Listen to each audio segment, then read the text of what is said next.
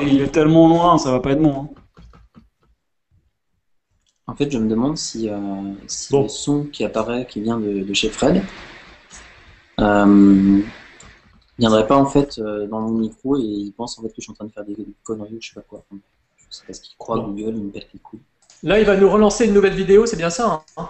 On est en diffusion de toute façon là. Ah, d'accord.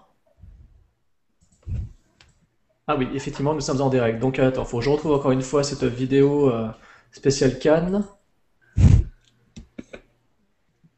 Ah là là, qui a eu la palme d'or Euh, Bon, bah je la trouve toujours pas. ça- Vous avez vu, il paraît qu'il y a eu des conditions de tournage terribles sur le film qui a obtenu la palme d'or. Euh, Je suis outré. Ah oui? Ouais, euh, les techniciens ont fait une lettre à- au Monde qui est parue le jour de la remise de la Palme d'Or pour dire qu'en fait ils avaient des conditions de tournage horribles, du harcèlement, euh, tout un bordel. Ah ouais. Et c'est pour ça qu'en fait le générique il est coupé à la fin et, et qu'ils n'ont pas remercié les techniciens lors de la remise du prix. D'accord. Ça a fait tout un bordel. Alors, diffusé en direct spécial. Alors attendez, je vais trouver le lien. Ça y est. Moi je suis pas d'accord avec toi Tony, je trouve que le cinéma ukrainien est, est en train de prendre le dessus sur le Bah, cinéma hong- hong- hongrois. Euh, ouais, enfin ça c'est sans, sans, penser, sans parler des Croates. hein. Ouais, c'est vrai, y a quand même des, il y a quand même eu des, des, des- enfin, je veux dire des, des bonnes productions, euh, Ouais, des, des non, belles mais- productions, des choses un peu. notamment la route Sarajevo, mais bon, je veux dire, euh, c'est- pas non plus. euh, ouais, les réalisateurs euh, croates, on est, il faut encore attendre, quoi. Belgrade est pas encore dans la place. C'est vrai. Mais d'ailleurs, on va en parler de tout ça euh, dans Bah oui. l'épisode de ce soir. Est-ce que tout le monde nous entend? Oui, tout le monde nous entend. du débat. Je, je pense, je suppose. On va Le donc balan- cinéma d'odeur, euh, d'auteur, euh, d'odeur, d'auteur euh, est-européen. Et bien voilà. Et je pense que. on- Jérôme, tu as trouvé le, le lien du coup? Ouais, je l'ai trouvé. Ça y est. Il a mis le temps à apparaître sur ta page euh, YouTube, mais c'est bon. J'ai pu le mettre en place. Ben, on, va pouvoir, euh, on va pouvoir balancer. euh, Parce que là, ça marche. On va pouvoir balancer sévère alors. Ouais. Voilà. Salut à tous et bienvenue dans Podsac, le podcast Sérieusement, Accro. à Cannes, puisque ce soir nous allons faire un épisode spécial euh, sur euh, Cannes, comme vous avez pu vous en douter par rapport euh, aux nombreux tweets que nous avons envoyés. Et donc euh, on va laisser la parole à notre cher Wild Gunslinger pour nous parler un petit peu de, de ça. Alors, mes chers amis, cette semaine, Podsac jette de l'huile de moteur sur le feu, passe la sixième vitesse et enclenche la nitro. N'en déplaise aux cinéphiles exigeants et parfois un peu hautains avec le cinéma popcorn et d'action, il sera bien question de la franchise Fast and Furious aujourd'hui. Oui, j'ai bien dit franchise, même si l'utilisation de ce terme dans ce contexte horripilera certains cinéphiles vertueux qui adorent pourtant des franchises telles qu'Harry Potter, gage de qualité cinématographique, de grands jeux d'acteurs et d'enjeux scénaristiques élevés, c'est bien connu. Rappelons-le, en effet, la saga, avant l'exploitation du sixième opus, a cumulé pas moins d'un milliard et demi de recettes au box-office, Fast Five engrangeant à lui seul pas moins de 626 millions. Pour le numéro 6, les studios n'ont pas hésité à miser la bagatelle de 160 millions de dollars en visant un nouveau gros succès au box-office. Alors, si vous êtes une fille ou un cinéphile pointilleux, ne passez pas la marche arrière tout de suite, parce que toute l'équipe, ou presque, va tenter de vous expliquer pourquoi cette franchise ne mérite pas forcément les critiques qui s'abattent sur elle à chaque nouvel opus. Pour tuner cet épisode spécial de Podsac, vous pourrez compter sur l'analyse de l'homme qui possède lui-même une voiture dont le toit panoramique permet de voir les étoiles dans le ciel une fois la nuit venue. Également grand spécialiste en carrosserie féminine, adepte des dérapages verbaux en tout genre, mais aussi poète du bitume, il s'agit bien sûr d'Émile Alchimétrie mais vous aurez aussi la chance d'écouter un homme qui, malgré son âge relativement avancé, n'a encore jamais possédé la moindre voiture, ou alors gratte souvent souvent. Adepte de la sortie de route, des belles américaines musclées, la Dodge Viper, Ford GT, Jessica Biel, le point de vue de Wild Gunslinger semble indispensable pour cette franchise. Enfin, vous aurez le privilège de bénéficier de l'analyse du pilote qui arpente chaque semaine la France entière au volant de son bolide sans jamais avoir hérité d'une amende ou d'un retrait de points significatif. Cet homme, aussi à l'aise en mode traction avant qu'en mode 4x4, en toutes circonstances, mesdames, c'est le moment de fantasmer, Qu'on dit pot sac d'une main de maître, vous aurez reconnu The Floydus, à qui je laisse maintenant le volant. Merci, monsieur Wolgenslinger. Donc, vous avez bien compris, ce soir, nous allons parler de cette magnifique franchise Fast and Furious. Alors, on va pas être euh, tous les trois tout à fait d'accord. Dis tout de suite. Mais euh, on va quand même, euh, comme a dit Fred, effectivement, je pense qu'il y aura peut-être une réhabilitation de cette franchise au sein de notre équipe quand même. Voilà. On abordera la franchise donc par l'intermédiaire bah, des films qu'il y a, aussi des personnages de Révolution, et aussi Regardez de leur caractère. Car il faut le dire, ça sent les gants cuillère.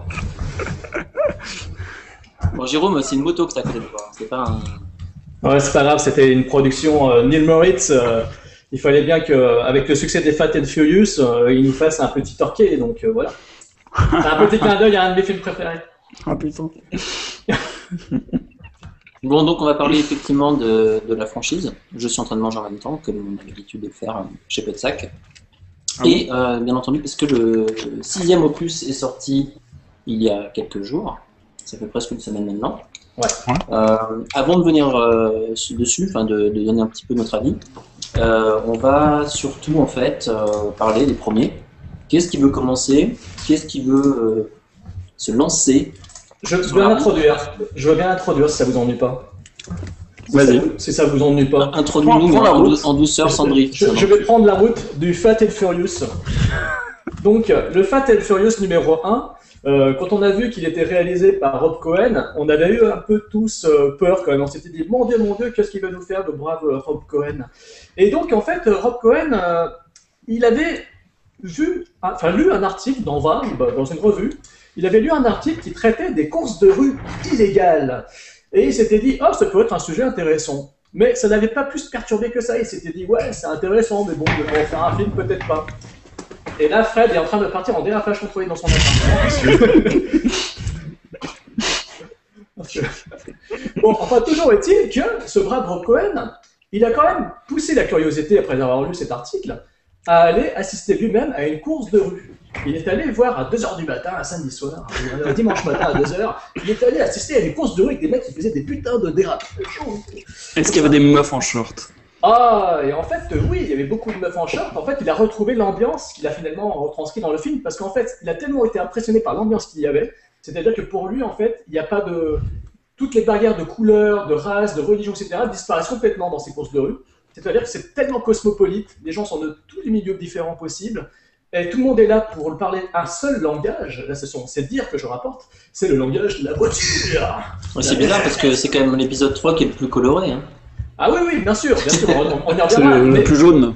mais toujours est-il que... Exactement. Toujours est-il que voilà, il s'est dit ah il y a peut-être moyen de faire un truc intéressant et il est allé voir donc euh, son producteur, euh, son producteur et puis ils en ont discuté et ils se sont dit allez on va travailler sur un scénario avec David Daillé et d'autres personnes et Fred est encore en train de partir en dérapage contrôlé dans l'appart. non ça va Je, Fred suis- je suis là, je suis là, t'inquiète pas. Je t'écoute. J'entends des putains de bruit. Et donc voilà. Ah, pardon. Et en fait, donc, euh, eh ben, il a lancé euh, ce premier épisode sur les chapeaux de roue. Voilà, c'était juste euh, ce que je voulais dire pour introduire euh, ce premier épisode de Donc le premier épisode s'appelle Sur les chapeaux de roue, c'est ça? Sur les chapeaux roux. Ah oui, alors, autre chose, euh, en fait, euh, alors, avant d'introduire aussi peut-être le pitch, etc., euh, The Fast and the Furious, le titre original, est tiré d'un film de 1958-59 réalisé ou produit par Roger Corman, donc une production Corman qui était donc une des productions motorisées euh, euh, qui faisait un petit peu, euh, on va dire, euh, suite au grand succès de James Dean, La Fureur de Vivre, dans lequel il y en avait une course de, une course de voiture illégale, on avait une course... euh, Des productions motorisées. Et Ouais, donc, mais enfin, Fast and Furious, c'est quand même mieux que la Fureur de Merde. Euh, bon, on va pas revenir là-dessus. Ah, hein, Alors attention, attention, parce que là. Mais je plaisante. C'était de la provoque.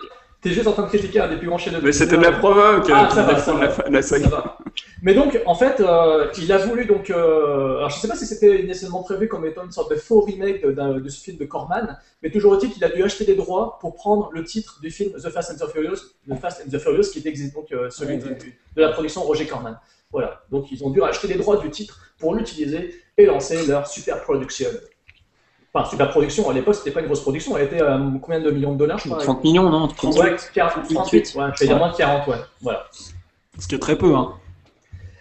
Et maintenant, Fred ou Anthony, qui c'est qui veut pitcher ce premier épisode? Bah, Fred, Fred, tu vas, tu vas balancer euh, la petite brioche chocolatée euh, dans ma gueule. Allons-y. Alors, le premier Fast and Furious, donc euh, réalisé, euh, sorti sur les écrans en 2001. Donc Jérôme l'a dit, fort d'un budget de seulement 38 millions de dollars. Et en fait, un film qui a été euh, assez euh, mal accueilli au départ, en tout cas par les critiques, puisqu'ils voyaient surtout dans ce film un remake euh, plus ou moins caché de, euh, du film, voilà, le nom m'échappe, ça commence bien, du film Point Break. Et pas seulement, Denis Brasco aussi. Alors, pff, là, oui, je suis un peu d'accord du coup. c'est- bah, c'est lui-même qui le dit, hein. c'est lui-même qui le dit. hein. Il dit que c'est deux, les, deux, ré- les deux grosses références de son film sont Denis Brasco et Point Break. Mais Point Break, bien.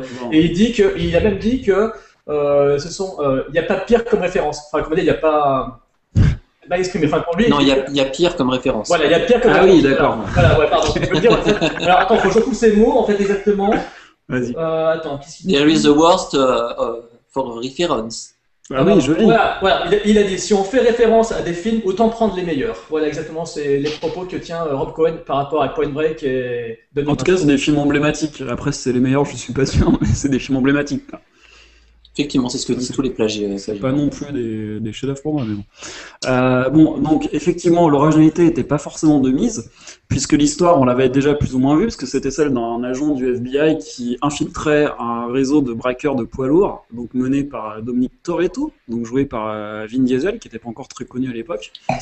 Euh, donc la particularité quand même, c'était déjà qu'on infiltrait un milieu qui était euh, assez différent de celui qu'on pouvait voir dans Point Break par exemple, puisque là c'était totalement original de voir euh, les, des, coureurs donc, qui, prenaient place, enfin l'action avait lieu sur des courses de rue quoi, donc c'était quand même, on voyait des voitures tunées, c'était pas, pas un truc qu'on avait forcément vu à l'écran avant, enfin moi en tout cas je l'avais jamais vu.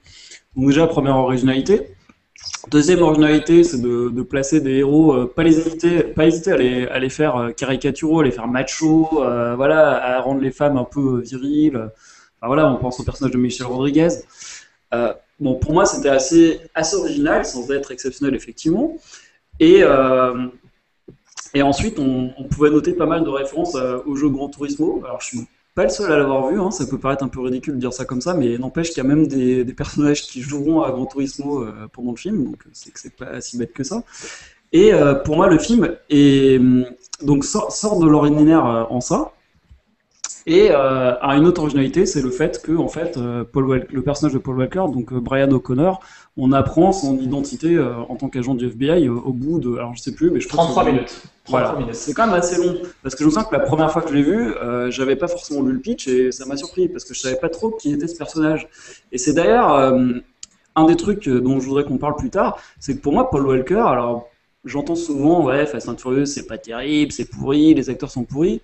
Moi je suis pas d'accord avec ça, notamment sur Paul Walker que j'ai jamais trouvé mauvais acteur, même s'il a parfois fait des mauvais films. hein, on pensera à c'est quoi le film là euh, The Schools Non, tu sais celui avec Jessica Alba là, j'ai perdu le titre. Peur bleu. Non, Peur pas bleu, peur bleu, euh, non. Voilà. euh, Justement, j'allais dire port bleu. Into the Blue, c'est Into the Blue, mais Voilà, Into de the Into. Voilà. Donc De là, ouais, voilà. Donc ça, c'était un film un peu pourri. Et, euh, et du coup, bah, je pense que Paul Walker a souffert un peu de cette image euh, un peu euh, macho, euh, voilà, et un peu caricaturale, alors que c'est pas du tout un mauvais acteur. Il a tourné avec, il a tourné, ouais, bleu d'enfer, voilà. Il a tourné avec Clint Eastwood. Enfin bon, voilà, c'est pas, euh, voilà.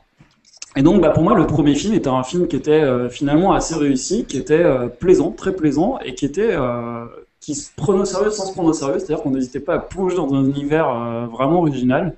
Et bah, il y avait de l'action, il y avait des, courses de voitures, des belles courses poursuites, et puis des acteurs qui étaient euh, quand même charismatiques, quoi. Parce qu'on peut dire ce qu'on veut, mais Vin Diesel et Paul Walker, euh, le face à face, quand même, ça envoyait du bois. Et moi, je trouve que tout le long de la saga, et euh, pour moi, les meilleurs épisodes, c'est ceux qui réunissent les deux acteurs. Pour moi, le duo, il fonctionne. Le duel ou le duo fonctionne. D'accord. Donc là, on est parti pour donner un avis général avant d'entrer dans les détails, j'imagine, c'est ça? Je pense que, je pense que, ouais, on donne un avis général et après, peut-être les détails, on va les faire au fur et à mesure sur tous les films. Parce que du coup, ça sert à rien qu'on vienne sur les détails de tous les films. Alors, Tony, euh, ton avis? Ben, euh, moi, j'avais beaucoup aimé en fait. Euh, j'avais j'avais trouvé que c'était un, bon, un bon divertissement. Je vais pas aller jusqu'à un grand film ou quoi, mais bon divertissement. J'avais trouvé ça intéressant parce que justement, on voyait un peu le, le milieu de, des courses de voitures underground, euh, chose que j'avais encore pas, j'avais pas vu en fait, comme Fred. hein. Je Ouais. n'avais pas vu jusque-là en fait vraiment au cinéma. Euh, Euh, J'aimais bien Vin Diesel à ce moment-là. Je sais pas pourquoi. hein, mais je Il y, avait, qu'il il y avait Pitch Black? Il y avait eu il y avait Pitch Black, effectivement. Je pense qu'il y a de ça. XXX, je sais plus quand est-ce que c'était. Non, C'est- après. après, ouais. après. voilà. Mais euh, c'est un moment où j'ai trouvé que c'était intéressant, Paul Walker aussi. Enfin, voilà, je trouve qu'il y avait un- des bons ingrédients.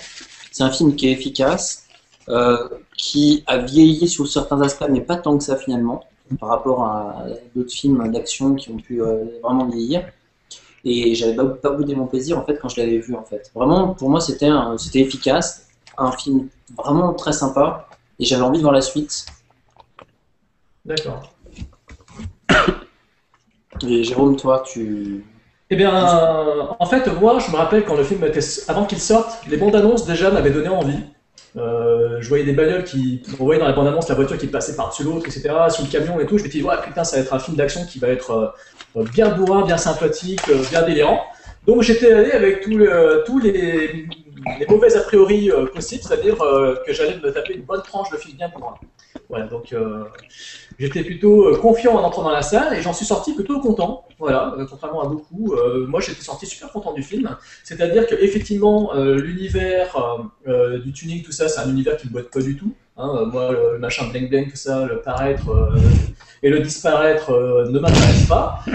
Mais par contre, ça m'a pas tant gêné que ça au fil du film, puisqu'il y avait le sujet qui était proche, donc effectivement de Point Break, qui fait que euh, j'ai été pris dans l'histoire. En plus, on a la surprise quand même, parce que ça arrive quand même au bout d'une Ah oui. demi-heure, parce qu'au début, on est face à des kékés, enfin face à un personnage de kéké, euh, Paul Walker, qui en remonte et tout, qui fait un peu son petit malin. Donc, on est face à d'abord un film de d'initiation, on va dire, un mec qui essaie de devenir le numéro un. Tu te dis ouais, ça va être ça, bon, ça va être marrant à regarder. Et au final, boum, le film change complètement de, de style et, et embraye sur euh, sur la route du, du-. Voilà, et, euh, sur la route du film d'action pur et dur, quoi. Et donc, euh, grosse bonne surprise pour un film qui est pas loin d'un western quelque part. hein. Il y a des scènes, euh, d'ailleurs, euh, ça je tiens ça de Rob Cohen, hein, c'est lui-même qui le dit, euh, qui le dit lui-même, qu'il a tourné un peu son film comme une sorte de western, hein, avec des scènes de, de- de braquage de camions qui sont tournées comme des, comme des, attaques, de, ouais. comme des attaques de diligence. Et ça, c'est c'est clair en fait, en y repensant, Ouais. c'est vrai. Et c'est un film que j'ai revu récemment. Euh, j'ai revu récemment pour le podcast, donc je me suis refait toute l'intégrale là, et euh, je me suis rendu compte qu'il n'avait pas du tout vieilli ce film. Il s'est Mm. même bonifié avec le temps. Euh, je trouve que la mise en scène est très belle, on y reviendra plus tard en détail. Euh, une très bonne mise en scène, de beaux effets. Euh, ce n'est pas le gâchis numérique qui, sera appliqué dans le deuxième pour l'instant. Là, c'est très propre, c'est très clean. Ils ont totalement innové. Mick Rogers, le cascadeur, le responsable des cascades de voiture, il a trouvé, il a inventé le Mick Rig, un système pour tourner les scènes de poursuite automobile très très original. Donc le rendu, tout ça fait que ben, le film est vraiment, pour moi, une petite réussite. Voilà, ce n'est pas aussi ultime que les derniers épisodes, parce qu'il faut quand même le dire, cette saga, pour moi, ce, à part l'épisode 2 qui est une merde, euh, tout le reste, pour moi, tout- tout- tous les autres épisodes sont allés, euh, enfin, bon, le troisième on le mettra à part, mais tous les autres épisodes tu, tu, tu, te spoil, tu sont allés, voilà, sont allés, euh, sont allés euh, en grandissant. Voilà, donc euh, un premier, un premier épisode d'une saga. Non mais c'est vrai, c'est un premier épisode d'une saga qui était pas mal, qui était plutôt réussi, voilà, sans être exceptionnel. Et euh, bah franchement, quand je vois où on en est aujourd'hui, c'est une grosse surprise. Ah, c'est Et moi, une surprise, juste- surtout, surtout ce qui arrivé après. ouais. Juste, juste pour compléter, moi je, je tenais à dire que le Blu-ray est magnifique. Vraiment. Ah oui, oui, oui. Il est, il est incroyable, l'image est incroyable, le traitement du son en DTS, HD, Master Audio est magnifique, mais vraiment, euh, vous aurez l'impression de- d'avoir des voitures dans l'appart. C'est vraiment terrible. Et juste pour dire quand même que le film de 37, euh, d'un budget de 38 millions, il a quand même euh, engrangé, euh, que je retrouve les chiffres, 207 millions de dollars au total, donc worldwide, Alors, et euh, 144 sur le sol américain, ce qui est pas mal pour un budget de Et 30 millions quand même. Fred, tu sais quoi euh, Quand il a enregistré le commentaire audio, il parlait de 187 millions de dollars. Ça veut dire que euh, depuis, il a encore engrangé d'autres millions. Quoi. Ah ouais Parce que l'enregistrement audio, il l'a fait euh, avant de commencer. à- il avait commencé à tourner Triple X, euh, Triple X D'accord. parce qu'il dit, il fait allusion au fait qu'il est en train de tourner Triple X et que. Attendez, attendez, ça veut dire qu'il prendrait en compte en fait les. Les Blu-ray, mais ça, Les ça Blu-ray, me surprend. ça me- ouais, ça je me croyais que surprend quand même, pas. Je crois que c'était que l'exploitation en salle. moi. À moins qu'il y ait des exploitations euh, ultérieures euh, sous la forme de sagas repassées, Ah, peut-être. etc. Ouais, sûrement, quand ils ont sorti les autres opus, ils ont dû faire des, euh, des rétros. Peut-être bien. Ouais. Enfin, en tout cas, euh, quand même bon succès euh, pour ce film, quoi. Et puis, bon, même c'est vrai qu'on était loin. Enfin, moi personnellement, j'étais loin d'imaginer en voyant ce film en 2001 que ça allait donner lieu à une saga de 7 épisodes, quoi. Exactement. Franchement. D'ailleurs, euh, le délai entre le 6 et le 7, il est, il est raccourci. Hein, Ouais, ouais. C'est c'est pour ça que. Ouais, c'est pour ça qu'il n'y a pas de Justin Lin en fait. pour le 7. D'accord. Ouais. C'est James Wan qui reprend parce qu'en fait Justin Lin voulait, euh, voulait faire un autre film et il voulait plus de temps pour préparer le film et il a pas voulu le faire en un an. Quoi. Bah, ça peut se comprendre. Bah. Bon, euh, allons-y maintenant pour le Fast and Furious 1. Donc, euh, bah, Anthony, tu veux peut-être introduire euh, ce que tu penses de, de- de l'histoire, du scénario, etc. Si, tu Non. veux, je, si tu veux, je le fais. Bah, je le Non, je vais, faire, je, je- je vais laisser la parole à, à Ouais. Franck. Moi, je suis plus expert sur les derniers, en fait. Alors juste que je me rappelle l'année, je crois que c'était 2000, euh, je sais plus l'année en fait. Euh, 2001, je crois. non, c'était le premier 2001. Non, c'était l'Odyssée de l'espace. C'est 2003. Voilà, 2003. Donc en 2003 sort ce film, Too Fast, Too Furious. Donc avec un petit retournement de situation puisqu'on a John Singleton qui à la réalisation. Alors moi quand j'ai vu ça tout de suite j'étais assez confiant. Je me suis dit tiens ils prennent un réalisateur différent euh, qui a fait des trucs quand même euh, recommandables. Et je me suis dit bon bah voilà en plus bon il prend euh, Tyrese Gibson donc un black ça va prendre une autre euh, une autre tournure. Et puis en fait, bah, pour moi, ce film, c'est tout ce qu'on ne doit pas faire avec une séquelle. C'est-à-dire qu'on décide de prendre le concept, de prendre tout ce qu'il y a de plus tape à l'œil, les voitures tunées, les meufs en short et en string, et, euh, de faire, de refaire un peu le même scénario en plus bête. C'est-à-dire que là, dans ce scénario-là, euh, ils vont devoir infiltrer un, autre gang, et puis euh, Paul Walker, enfin Brian O'Connor, va devoir se faire aider donc de, de son ami Roman Pierce, qui est un ex-tolard, qui est donc en gros un voyou, quoi pour infiltrer le gang et, euh, et démonter le gang. Quoi. Euh, au milieu de tout ça, on a une histoire avec Eva Mendes qui est complètement euh, foireuse, puisque euh, c'est à moitié une histoire d'amour, parce qu'ils vont se faire un, un petit bisou à un moment donné, mais il n'y a rien de tout ça, aucun des personnages ne va vers l'autre, enfin, c'est complètement... tout est survolé dans ce film, et en fait on joue juste la carte de la surenchère, pour moi, et de la vulgarité. Et là, j'ai eu très peur quand j'ai vu le film, parce que T'as déjà je suis tombé... t'as, t'as dit vulgarité quand même. Ah ouais, bah, bah là, là, pour le coup, oui, autant euh, il y en a beaucoup. Mais justement, je pense que c'est important ça, parce que le mot vulgarité Ouais. va revenir Ah ouais. à plusieurs reprises tout au long de la saga, parce que pour les gens, je pense que le- le 2 a, a beaucoup sali la saga. C'est vrai qu'il a abîmé la saga parce qu'il est tellement mauvais, et tellement euh, tape à l'œil, et tellement. euh, Enfin, il part tellement dans la surenchère et dans le, le mauvais goût que les gens ont retenu, bon, bah, Fast and Furious, ouais, voilà, à chaque fois, Non, ils. mais les derniers, les derniers sont dans la surenchère encore. Enfin, ils, ils vont encore Oui. plus loin. Mais bien sûr, mais d'une façon différente, d'une façon beaucoup plus intelligente. C'est, on, Ah, mais je suis change- pas- on en parlera je- tout à l'heure, parce qu'en fait, on change de genre, en fait. Je dis pas que je suis pas d'accord avec toi. Je dis juste que euh, l'histoire de la surenchère, pour moi, c'est il y a des gens qui vont la prendre de la même façon pour tout, c'est-à-dire s'il y a trop de surenchère, pour eux, ça va pas leur plaire. Ouais, mais sauf que là, la surenchère, elle est, elle est, pas- elle est bête. Elle Ouais, est juste, non, mais on met plus de voitures, on met plus de courses, on met plus de meufs en short et en string, c'est tout. Ah, Voilà. ouais, ouais, ouais. Moi, je... et ça a été fait pour une, pour une bonne raison, de toute façon.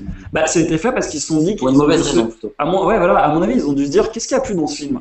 Euh, Ça doit être les meufs en short, ça doit être les grosses voitures, bah, on va refaire la même chose. Un peu plus violent, un peu plus badass, et voilà. Sauf qu'en fait, il manque, il manque Vin Diesel, que le personnage de Brian O'Connor est un peu pourri, parce que c'est vraiment. euh, ils sont juste réutilisés là pour ressortir son personnage, et c'est tout. Et il n'a pas d'évolution réelle.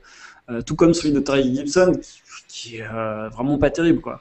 Et au final, moi, j'ai trouvé ce film ridicule et vraiment, vraiment, vraiment mauvais. Alors même qu'il avait un budget deux fois supérieur, donc deux fois plus important que le premier, il avait 76 millions de budget. Il a quand même rapporté 236 millions à travers le monde, dont 127 sur le sol américain.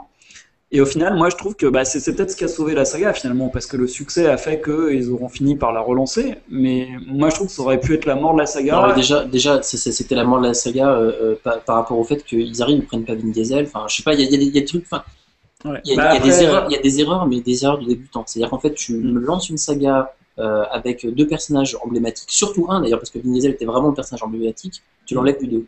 Bah parce que peut-être qu'ils se sont juste dit, en fait je pense qu'ils n'ont pas réfléchi sur le long terme, ils ont juste réfléchi en disant ah, alors attends, Fast and Furious ça a Ouais. marché, on était à la mode, la grande mode des séquelles, on s'est dit bon on va faire une séquelle de ce truc là parce qu'il va bien marcher, on prend pas de risque, on met de la thune, on aura deux fois le, on, on aura deux fois le- la mise en bénéfice. Et voilà. Et puis bah après je sais pas, peut-être qu'ils ont des problèmes de calendrier avec Vin Diesel, j'en sais rien, ou peut-être que Vin Diesel a senti le, le truc pourri venir. En tout cas euh, à l'arrivée c'est un film vraiment pourri, pourri, et moi je comprends même pas comment il y a des gens qui arrivent à défendre ce film et à critiquer les suivants.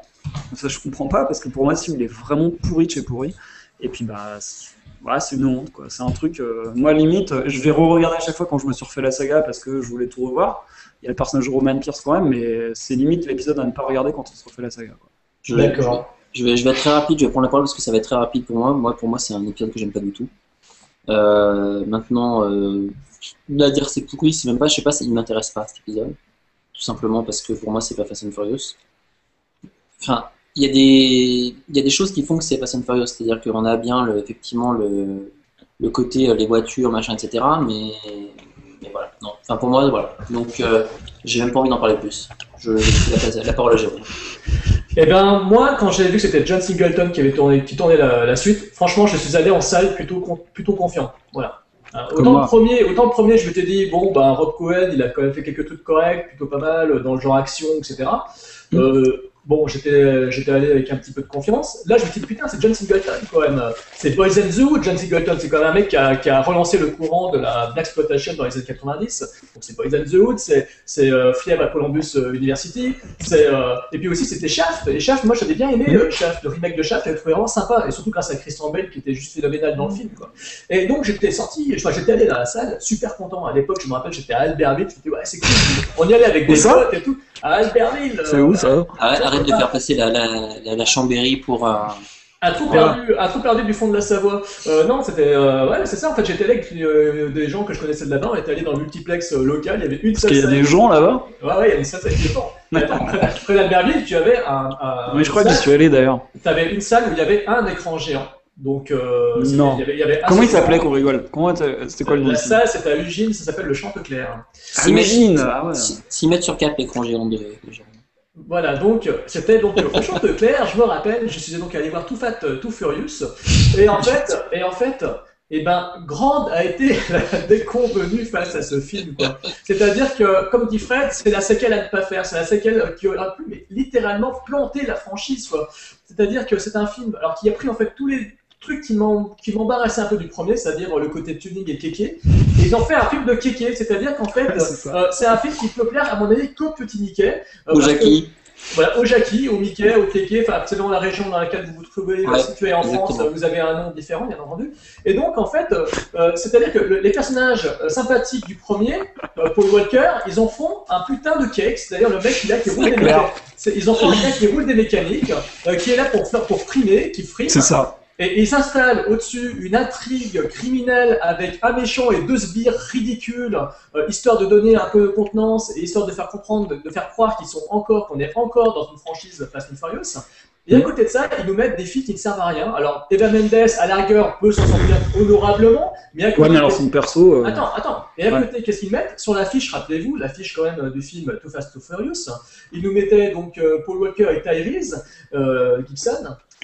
Ouais, c'est ça, hein, c'est Tyrese Gibson. Et puis en dessous, ils nous mettaient euh, Devon Aoki et Eva Mendes. Devon Aoki, qu'est-ce qu'elle fait dans le film? À part euh, montrer son cul de petites secondes euh, au début et à la fin, elle ne fait rien. Son personnage ne sert à rien dans le film. C'est clair. donc, il y a beaucoup de choses, beaucoup de clichés qui ne servent strictement à rien, qui sont, qui sont là pour faire du vent, qui sont là pour euh, faire, pour lancer des scènes d'action qui finalement n'aboutissent quasiment jamais, à l'exception d'une seule scène que je retiens de ce film. Une seule scène pour La scène laquelle avec le requin. La scène avec le requin, la meilleure. La scène, la scène sur euh, la scène Avec où- l'ours. la scène où ils sont, on leur lance le défi, euh, effectivement, Ouais. c'est la seule scène qui soit potable du film, mais tout le reste, tout le reste, je trouve que ça n'arrive Non, elle est pas. pas potable, elle est vraiment sympa celle-là. Mais Mm. voilà, Voilà, c'est. c'est la seule. Et elle n'arrive pas à la hauteur des moindres scènes de- du premier, où Rob Cohen, lui par contre, je voulais le dire tout à l'heure, je pensais qu'on allait plus détailler dans les films, en fait, excusez-moi. Et donc, en Rob Cohen, pour moi, dans le premier, il avait fait bon d'une caméra qui était tout le temps en mouvement, même dans les dialogues. Euh, la caméra est toujours en train de bouger, il y a toujours, on est toujours dans l'action, on est toujours dans la course. Et là, John Singleton, il tourne un truc qui limite un téléfilm de luxe. Euh, je dirais pas un DTV, mais un DTV aussi, un DTV de luxe, quoi. Avec euh, un acteur euh, qui était un peu bancable, et puis, euh, puis c'est tout. C'est tout. Le reste, ce n'est que du vent, ce n'est que de la frime. Et en fait, c'est les défauts, euh, les, les choses embarrassantes du premier, euh, exacerbées dans le deuxième, et qui ne servent à rien. On en sort donc énervé, on en sort mécontent, on a perdu du temps. Euh, voilà, il n'y a, a rien dans ce film. Il n'y a rien. Aucun enjeu, aucune tension, une scène d'action potable, et c'est tout. Ouais, juste pour compléter ce que tu as dit sur Paul Walker, moi je me souviens, euh, ça va apparaître peut-être un peu bête, mais je me souviens quand je l'ai vu en salle, une, une réflexion d'une nana qui était à côté de moi, en sortant, qui a dit Mais euh, le personnage de Brian, là, à part frimer, il fait quoi? Parce que il se fait même pas chier à draguer. Et ça résume tout. Je trouve. Ouais, ouais, non, mais oui, oui. Il se fait même pas chier à draguer Eva Mendes. Attendez, je vais juste faire une chose aussi quand même. euh, Ah ouais, c'est pas mal ça. Putain. Qu'on n'a pas abordé quand même sur le- la mise en scène des scènes d'action, que c'était quand même une petite révolution des Fast and Furious, parce que euh, Mick Rogers, sur le premier, il a quand même, ce que je disais tout à l'heure, inventé le Mick Rig, donc Mick euh, selon son Ah. prénom. Alors c'est quoi ça Explique-nous. En fait, c'est un gros camion avec un gros châssis. Et il a bien les, il a bien les châssis euh, dans, dans la série des Fast and Furious, on le sait, hein, des châssis euh, filmés en contre D'ailleurs, euh, Vin Diesel va dire un truc sympa dans le 5 là-dessus, on y reviendra. Et donc, en fait, un camion avec un gros châssis sur lequel, en fait, il pouvait installer les voitures avec les comédiens à l'intérieur. C'est-à-dire qu'en fait, toutes les scènes d'action euh, qui sont tournées donc en direct live avec les voitures qui sont en train de circuler, en fait, les voitures, elles sont sur le camion. Et en fait, c'est pour ça qu'on a l'impression de vitesse et qu'on voit vraiment les acteurs en condition. En fait, ils sont, en train, ils sont dans les voitures, mais les- la voiture est, est posée sur le camion, en fait. Et le, camion roule à toute vitesse. Et les mecs sont, en fait, ils sont protégés par le fait qu'ils sont pas en train de rouler directement. Excellent. Et donc, euh, c'est comme ça qu'ils ont pu tourner toutes ces scènes, et notamment, en fait, on le voit, c'est-à-dire que dès qu'on voit dans le premier, par exemple, les scènes d'a- d'action, d'attaque, euh, quand, ils, quand ils braquent les camions, dès qu'on voit les comédiens dans la bagnole avec les cheveux au vent, qui montent sur les toits, etc., en fait, le la voiture, elle est posée sur un camion. Chose un camion. Je savais pas, je- justement, je me suis demandé plusieurs fois en regardant les films comment ils avaient pu faire ça, parce qu'il y a des moments ça paraît tellement réaliste que tu, tu Bah, grâce à ça. Grâce à la magie du cinéma, grâce à quelques petits effacements de câbles, parce que par exemple Matt Schultz, l'acteur qui fait, euh, qui revient d'ailleurs plus tard dans la saga, euh, la scène où il est contre le camion, sur l'avant du camion, C'est vraiment... lequel ça, le personnage, c'est lequel? Matt Schultz, bah, c'est celui qui est euh, le- enfin, un des bad guys du premier, un bad guy entre guillemets du premier qui revient dans l'épisode 5. Là, comment il s'appelle son, son prénom? Euh, euh, Non, je sais plus. Je sais Mario. Je vais regarder parce que je sais plus là. Il est dans le premier, tu dis? Oui, oui, oui, c'est celui qui est contre qui se bastonne. euh, Il y a une baston d'ailleurs euh, entre lui et Paul Walker au début du film parce qu'en fait il est Ah. amoureux, il est amoureux de Jordana Brewster. Ouais, d'accord, d'accord, c'est euh, Vince. Voilà, c'est ça, voilà, c'est Ouais, ça, merci. Et Ce d'ailleurs, que je pour, disais, c'était Mario. pour la, pour la petite anecdote, d'ailleurs, la baston entre lui et Paul Walker, en fait, au départ, elle avait été chorégraphiée et les acteurs, ils ont préféré se bastonner pour de bon. Ah, donc, euh, ils ont préféré et finalement, la scène est rendue bien et c'est pour ça qu'elle est assez réaliste parce qu'en fait, ils se sont battus pour de bon. euh, enfin, euh, donc, Matt Schultz et, et Paul Walker. Très marrant parce que j'avais pas le souvenir de Paul Walker se battant. C'est marrant. Alors comme Si, deux- si, si, si, si, si. Non mais le 2, le 2 vraiment, mais je, l'ai- je pense que je l'ai tellement détesté que je l'ai mis. Euh, Si, mais même il se bat avec Roman Pierce au début, hein, quand ils se retrouvent dans l'arène, là, euh, ils font du Oui. street car et. ils Non non mais enfin, ce que je veux dire c'est que j'ai pas le, la- le même sentiment que sur ce qu'on voit dans les derniers. Enfin, bref. Bah, en fait, euh, Paul Walker, il a vachement été mis de côté dans les scènes de baston, c'est vrai, parce que quand tu vois dans les derniers euh, les masques qu'ils ont mises, euh, forcément, lui à côté, il paraît un peu minet. Mais Mm. dans le sixième, on en parlera, il crée Oui un mais peu voilà c'est ça. Ce que je veux dire c'est que ouais justement. ouais. Mm. Euh, très bien. Donc un deuxième opus. Le troisième, euh, je ne. Moi, je viens Jérôme, non, tu peux-. Allez, Ouais, vas-y, Jérôme. Ouais, en plus, je, je viens de le regarder, donc euh, c'est encore tout frais dans ma tête. Tu vas, tu vas commencer à drifter alors, c'est bon Alors, Fast and Furious Tokyo Drift, alors hélas, malheureusement, tant pis pour moi, mais c'est celui que j'ai pas été voir en salle, parce que, bah, parce que j'avais été énervé par le deuxième, donc je sais pas si beaucoup de gens ont fait comme moi, mais ah, le deuxième était tellement une purge. Non, moi je l'ai vu en salle. Et bah ouais, bah, le, troisième, est- le deuxième était tellement une purge que le troisième, je me suis dit putain, je vais pas aller voir ça. Justin Lin, je sais pas qui c'est. Donc euh, je suis pas allé le voir en salle. Mais par contre, mais par contre, euh, je l'ai acheté en Blu-ray quand il est sorti.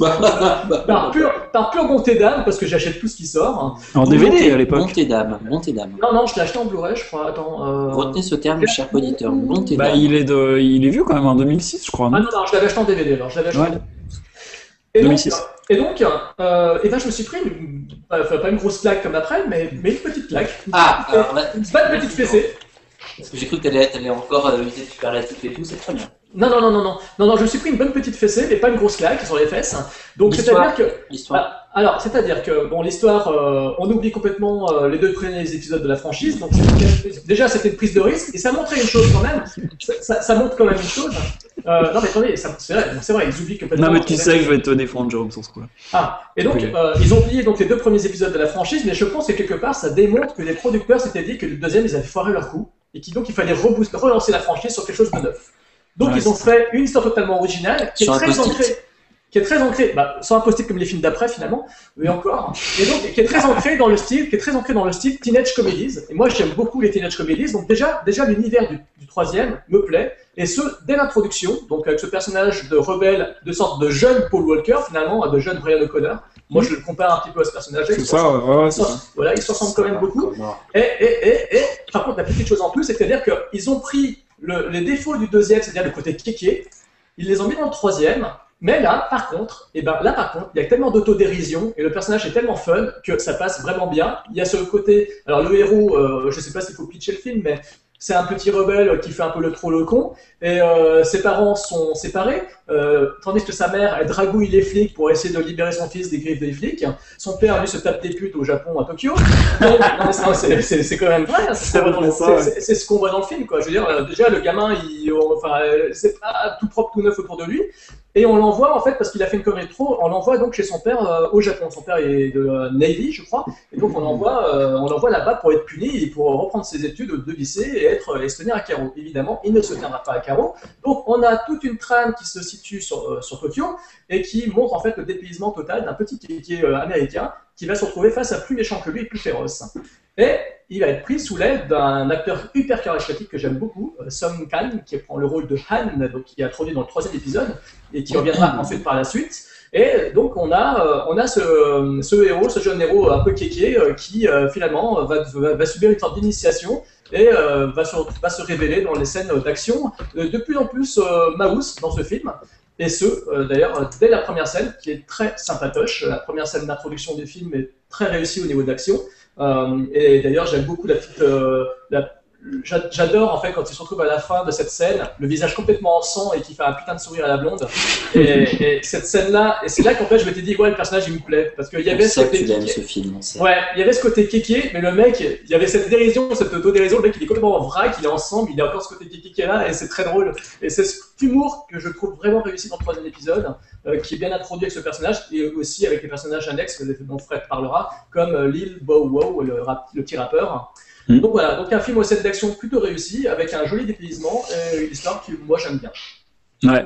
Bah, pour, pour prendre euh, un peu euh, la suite de Jérôme, je vais défendre un peu ce point de vue parce que le 3, à mon avis, est injustement critiqué parce que je pense que c'est le film charnière qui a relancé totalement la saga, qui a placé Justin Lin, donc un, un réalisateur qui était jusque-là euh, inconnu, enfin moi je le connaissais pas, Jérôme toi non plus, donc voilà, et qui a tout de suite fait preuve d'une maîtrise de, de, Du de sa caméra, ouais, du volant, mais tout, de tout en fait. Il a su euh, renouveler le genre en, en plaçant, donc en choisissant un autre contexte, en choisissant Tokyo, en choisissant des personnages plus jeunes, et euh, en montrant donc une maîtrise, pour moi, la, la lumière dans ce film, euh, la façon qu'il a de capter Tokyo, enfin, je veux dire, regardez le Blu-ray, et après on en reparle, si vous osez me dire que c'est un mauvais film, putain, regardez un peu la façon dont c'est tourné, quoi. C'est c'est juste magnifique, quoi. Les, les scènes d'action. Alors, il y a des défauts, hein, Tony, je te vois rigoler. Il y a des gros défauts, on en parlera. Non, mais j'ai pas encore parlé. je- Ouais, mais je te vois rigoler. Mais pour moi, il y a, enfin, ça, ça me fait rire parce qu'actuellement, on entend euh, beaucoup de choses sur euh, Nicolas Winding Refn. On me dit, ouais, c'est génial, tout ça parce qu'il fait des belles C'est images. génial.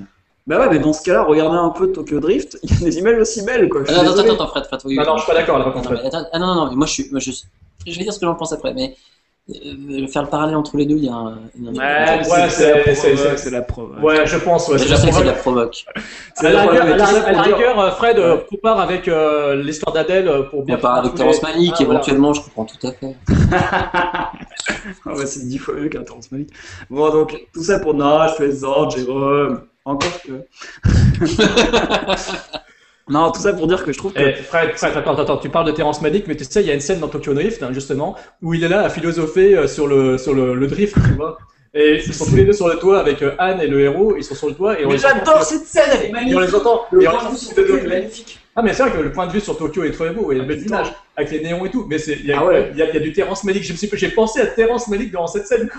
Ah, j'ai pas réussi à penser à Terrence Malick en regardant. Moi, si, moi, si.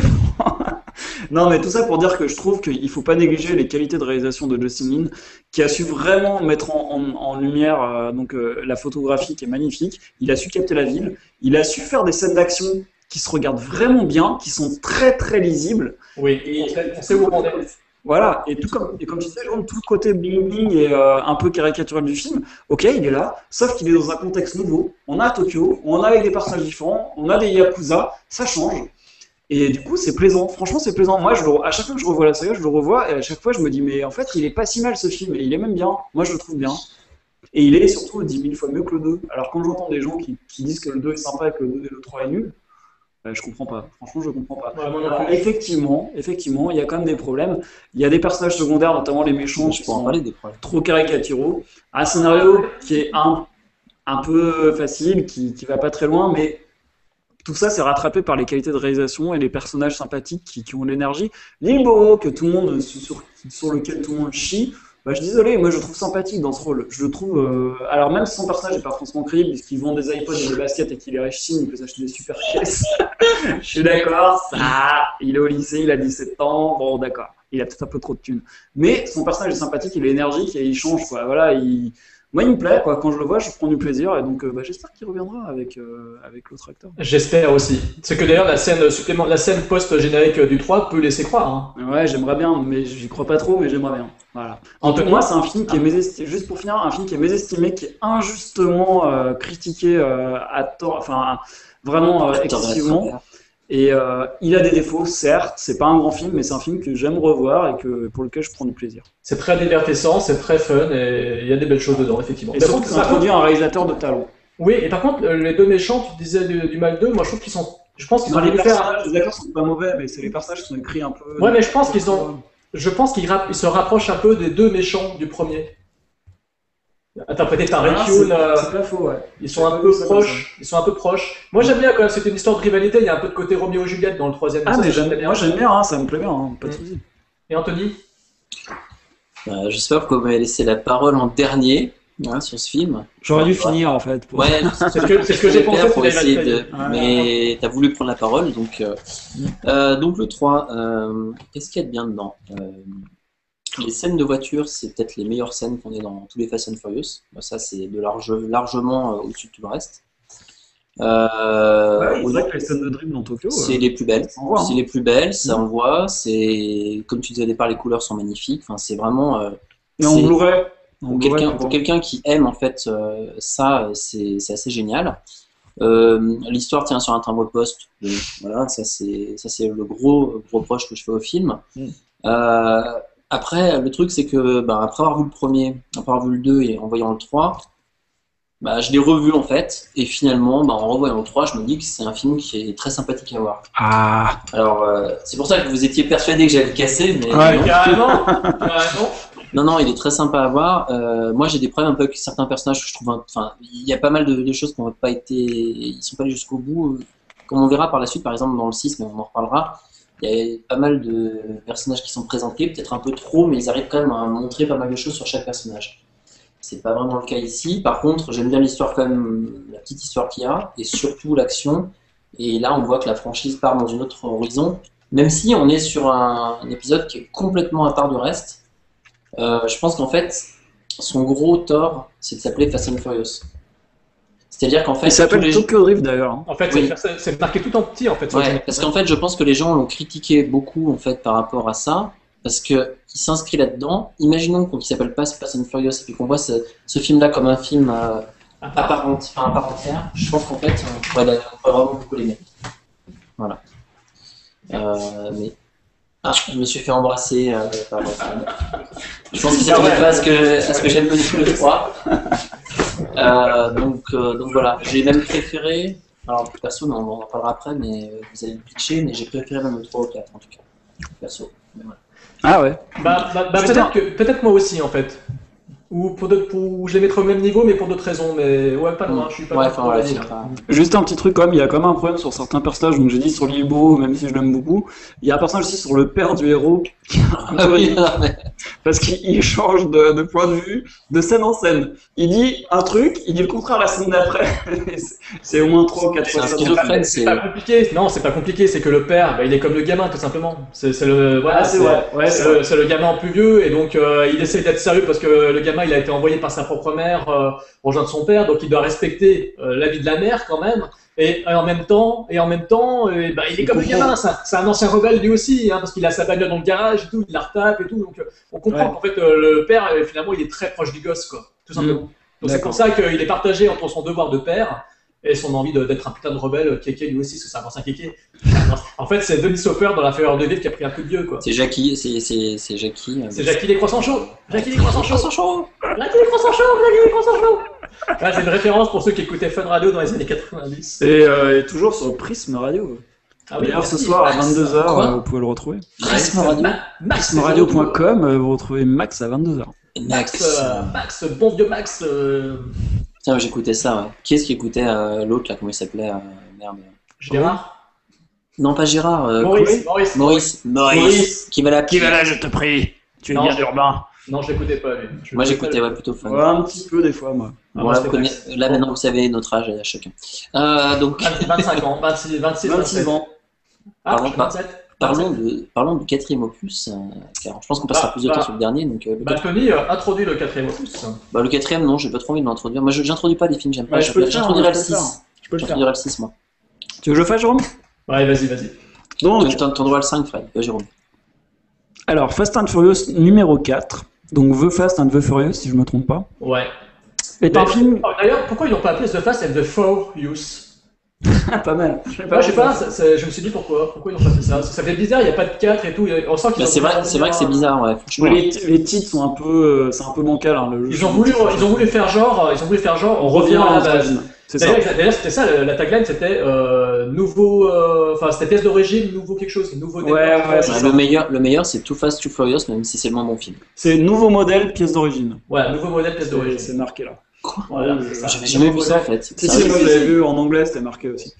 Et donc, du coup, ce film, on confie de nouveau la réalisation à Justin Lin, et surtout, on fait revenir au casting Vin Diesel, Paul Walker et Michelle Rodriguez et Jordana Brewster. Voilà, pour le plus grand plaisir de Jérôme et d'Hakim. On salue. Et donc ce film revient vraiment aux fondamentaux en réintroduisant donc le personnage de Paul Walker qui reprend un peu l'action là où on l'avait laissé à la fin du premier, puisque Paul Walker va retomber sur Vin Diesel en infiltrant tous les deux un gang euh, donc de trafiquants de drogue euh, mexicains, si je me souviens bien, mené par un certain Braga, un mystérieux Braga. Alors Paul, Walker, pour, donc Brian O'Connor, pourquoi? Parce qu'il est toujours au FBI et qui doit donc infiltrer ce, ce cartel pour le démonter. toujours... attends, attends, attends. Par contre, là, moi, il y a un problème. Il est toujours au FBI. Alors, il a a, il y a laissé... une incohérence hein, dans les. Non, non, non, non, non, en fait, il a laissé. euh, ils, ils ont dit qu'il avait été plus ou moins viré, un truc comme ça. Et finalement, il est revenu et ils se rendent compte qu'il est bon. Non, mais dans le lui. premier, en fait, il est flic. Ouais, dans, Dans le le 2 toujours. hein. second, dans le second, il est flic. Après, Ouais. tout d'un coup, il se retrouve à être euh, soi-disant au FBI, viré et revenu. Il y a, il y Non, a non, il y a non, non, problème en fait, il- vu qu'il a eu Voilà. des actes un peu limite à la fin du premier et dans le 2, euh, bon, c'était un peu. Voilà. Il, Ouais. il a eu un peu des problèmes, mais il est réintégré et il lui propose cette mission parce qu'ils savent qu'il a Mais décidé. il est réintégré en fait au FBI alors qu'avant il, il était dans la police. De Tu vois, il y a, non, il y a un problème, il y a une Non, incohérence. non, il a toujours été au FBI. euh, Dans Non, le non, 1 et le 2, non, il non, non, non, non. Non, il est flic, il y a une incohérence dans la saga. Alors, attends, je t'explique une chose, Fred. Dans le premier, en fait, Brian O'Connor, c'est un jeune flic. Et en fait, euh, il est dit, alors ça c'est encore une fois dans le commentaire audio que j'ai compris, en fait, Rob Cohen explique, Rob Cohen explique que le personnage, en fait, c'est un, c'est pas, c'est pas un bleu, mais pas loin. Et ils doivent, ils doivent souvent, dans la police, faire des missions d'infiltration pour pouvoir accéder au rang d'enquêteur. Donc dans le premier, euh, il était un peu bleusaille et donc il se risquait sa peau pour euh, justement franchir les grades et devenir enquêteur. Après, dans le deuxième, là, boum, j'ai un trou. Alors que dans le deuxième, on retrouve des personnages de flics qu'on avait dans le premier, notamment le Black. Et je pense, je crois de me souvenir que dans le deuxième, en fait, il le réhabilite pour faire, pour mener justement à bien une nouvelle mission d'infiltration qui d'ailleurs ressemble trait pour trait quasiment à celle du 4. Oui, ouais. Mais, il y a- mais je t'assure qu'en fait, moi, après les avoir revus, il y a un problème en fait au niveau de la, de la saga par rapport à lui. D'accord, bah moi j'étais resté sur le fait que c'est un agent du FBI. Mais tu as raison. départ, donc, non, euh, tu as raison. Par contre, là, il est agent du FBI en tout cas. Mais Oui, ouais, oui, et oui, c'est comme ça il qu'il présente. Et c'est- il le présente exactement comme tu viens de le dire. Il présente comme s'il était agent du FBI presque dès le départ. Ouais, voilà. Et donc, il, il doit infiltrer ce réseau, euh, donc ce cartel, et il se retrouve face à face à Vin Diesel, qui lui doit aussi, enfin, qui décide aussi d'infiltrer ce réseau, mais pour des raisons totalement différentes, parce que, en fait, un des membres de ce réseau a tué Letty, donc Letty Ortiz, qui est jouée par Michel Rodriguez, donc il meurt euh, au dans le premier quart du film. Et pour euh, découvrir qui l'a tué et pour venger sa mort, il va infiltrer aussi ce réseau. Et ils vont se retrouver face à face, notamment dans une superbe scène euh, au cours de laquelle, un peu comme dans le 2 d'ailleurs, où ils doivent mener une mission et euh, suivre un GPS et euh, faire une course, et donc être pris comme chauffeur. Et, euh, Paul Walker va se retrouver second derrière Vin Diesel. Il va utiliser euh, ses, son pouvoir d'agent du FBI pour euh, neutraliser celui qui avait gagné. Pas lâcher le volant, Jérôme. Euh, ça, c'est un peu, c'est un peu facile, mais bon, c'est toujours marrant quand même. Ça donne lieu à une petite scène sympathique. Et il se retrouve donc recruté avec Vin Diesel pour euh, re- donc rejoindre ce cartel et euh, donc faire les mules, quoi, en fait, hein, passeurs entre entre le Mexique et l'Amérique. Et donc ils vont avoir deux intérêts différents, mais qui vont se rejoindre. Et cet épisode est un épisode charnière qui va relancer totalement la saga avec les personnages d'origine et à mon sens avec une grande efficacité. Alors même si en revoyant ce film, moi je l'ai revu euh, 3-4 fois, c'est pas forcément un très très bon film. Il y a, des petits défauts, effectivement, il, il est plus sympa la première fois qu'on le voit au cinéma, plus on le revoit, bon moins on le trouve euh, si sensationnel que ça.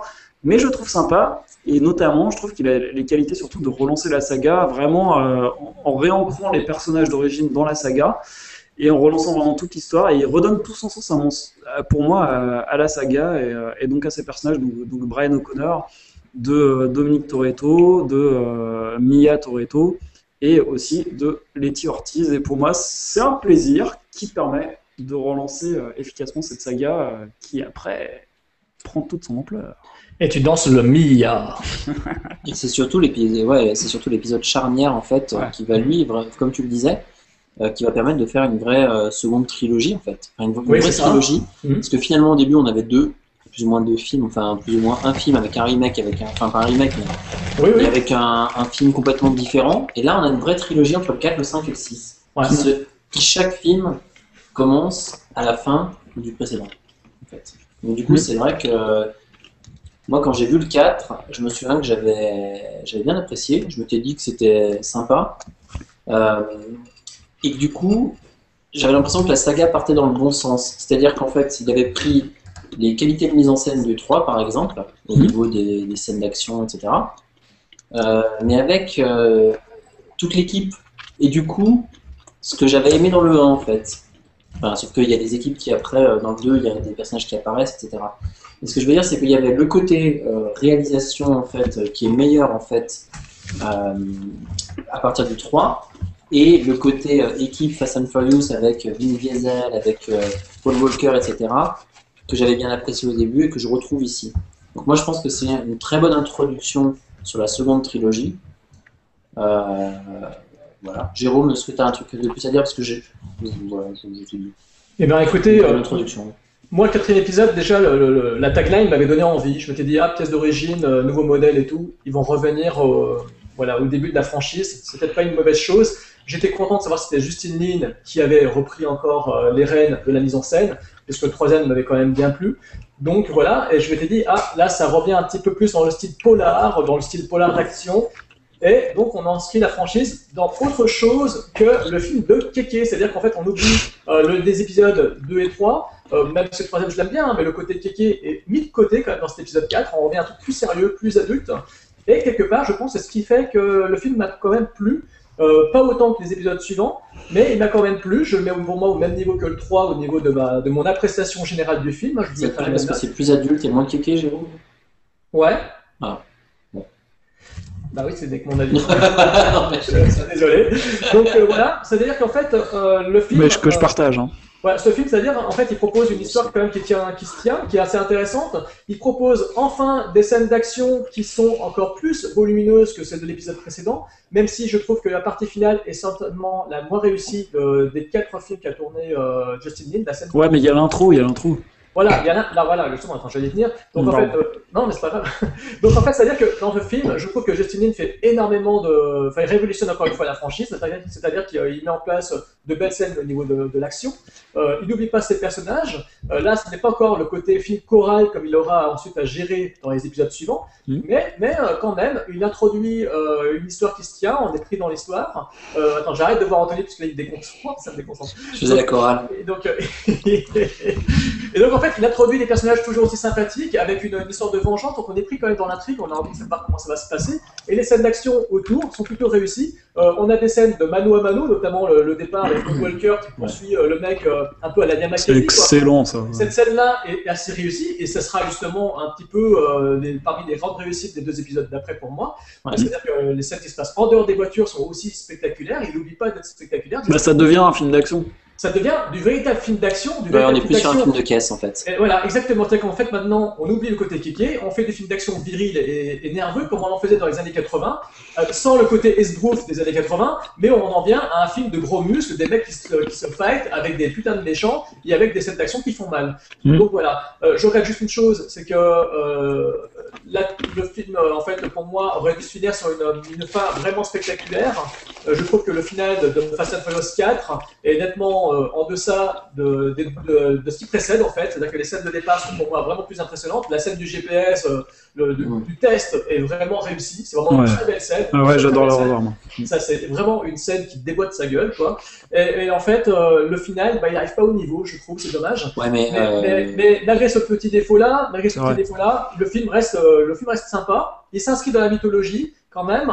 Il provoque euh, des surprises et euh, bah, en fait, il augurait vachement de bon pour la suite. C'est-à-dire qu'en fait, en- une fois sorti de la salle, je me suis dit ouais putain, les épisodes suivants vont être sympas. Et mais par contre, les épisodes suivants, je ne serais pas du tout à- attendu à ce qu'il fasse ce qu'il a fait. Ah oui, non, mais ouais, bah, bah, exactement comme toi, Jérôme. Ouais, c'est clair. Hein, moi, je me serais pas attendu non plus à. Enfin, je m'attendais que ce soit sympa, mais pas aussi bien, en fait, pour la suite. Juste un truc, moi, parce que je pense pas qu'on aura le temps de- d'évoquer euh, les Non. transitions entre les personnages et tout, donc je vais juste euh, dire un, un truc, une réplique qui m'a marqué dans ce film, et qui, je trouve, résume bien le passage, parce que au cours de ce film, le personnage de Brian O- O'Connor passe du côté euh, flic au côté euh, Obscur. bad guy, voilà, au côté obscur, puisqu'il rejoint à la fin du film euh, la bande de Dominique Toretto, de laquelle il était déjà plus ou moins proche à la fin du premier, parce qu'on sentait qu'il était euh, largement influencé. Et d'ailleurs, ce qui était bien aussi dans le premier, c'est que le personnage de Brian O'Connor, on sentait qu'il était quand même assez semblable à celui de Vin Diesel. C'était un peu son, pas son némésis, mais c'est un peu son double. Et on sentait qu'il manquait pas grand chose pour qu'il en fait, euh, qu'il ait suivi une autre trajectoire et qui finalement il est viré comme Vin Diesel, euh, voilà, enfin comme Dominique Toretto. À la fin du premier, ça aurait pu faire, euh, donner lieu à, cette évolution au cours du second. Ça l'a pas été parce qu'il y avait des mauvais choix. Le 3, il y est pas. Et le 4, en fin de compte, on revient à cette idée et on l'oublie pas. Et à mon avis, c'est bon, puisqu'à la fin, à la fin du film, il est très très bonne. Alors la séquence de fin, le, le, final, il n'est pas très bon, comme l'a dit Jérôme. Effectivement, je partage cette opinion. Par contre, il y a une scène finale qui est géniale, au cours de laquelle donc euh, Brian O'Connor va libérer Dominique Toretto et ça je trouve ça génial parce que là il franchit vraiment le, palier il devient entre guillemets un méchant mais il rejoint la, la bande Il principale. devient un fugitif. Il devient un fugitif. Voilà, Mais Voilà. on, on a invité, gars- on a invité qui ce soir? C'est c'est qui? Quel acteur qui va nous, qui va nous dire ça? C'est Paul Walker. Paul Walker? Paul Alors, Walker. Paul Walker. qui- qui- Alors Paul Walker qui a entendu Mia Toretto lui dire Maybe you're lying to yourself. Maybe you're not the good guy pretending pretending to be the bad guy. Oui. Maybe you're You are the the bad guy guy. pretending to be the good Guy. did you even think about that? Et Brian O'Connor de répondre Every day. Every day, man. Et je trouve que cette réplique, elle Elle peut de bateau, mais elle tue, elle tue. Mais c'est une bonne punchline. Ça Chaque fois, je l'attends cette putain de C'est ce qu'on appelle une punchline et il y en a des Ouais, belles. pas de punchline, c'est-à-dire que là en fait on, on verse carrément dans le film la punchline, le film de badass quoi, et ça devient enfin il y a des petits moments comme ça qui font que le quatrième dérape de plus en plus dans le film badass, et ce que deviendront les épisodes 5 et 6 suivants. Ouais. Avec des bonnes punchlines, des fois un peu abusées. Alors on va laisser à Jérôme le soin d'introduire ce petit shadow. Alors là, en fait, c'était super marrant parce qu'en fait, Justin Lin s'est dit, euh, enfin, vous les producteurs, hein, ils se sont dit, tiens, c'est rigolo. euh, euh, on s'était dit, on avait fait des films de kéké, on a fait du, faux- du, du remake de films de caca, et maintenant, euh, après, on a fait du teenage comedy. On a fait ensuite, on a fait ensuite un remake du film de caca pour faire un film de d'infiltration polar et tout, avec le quatrième.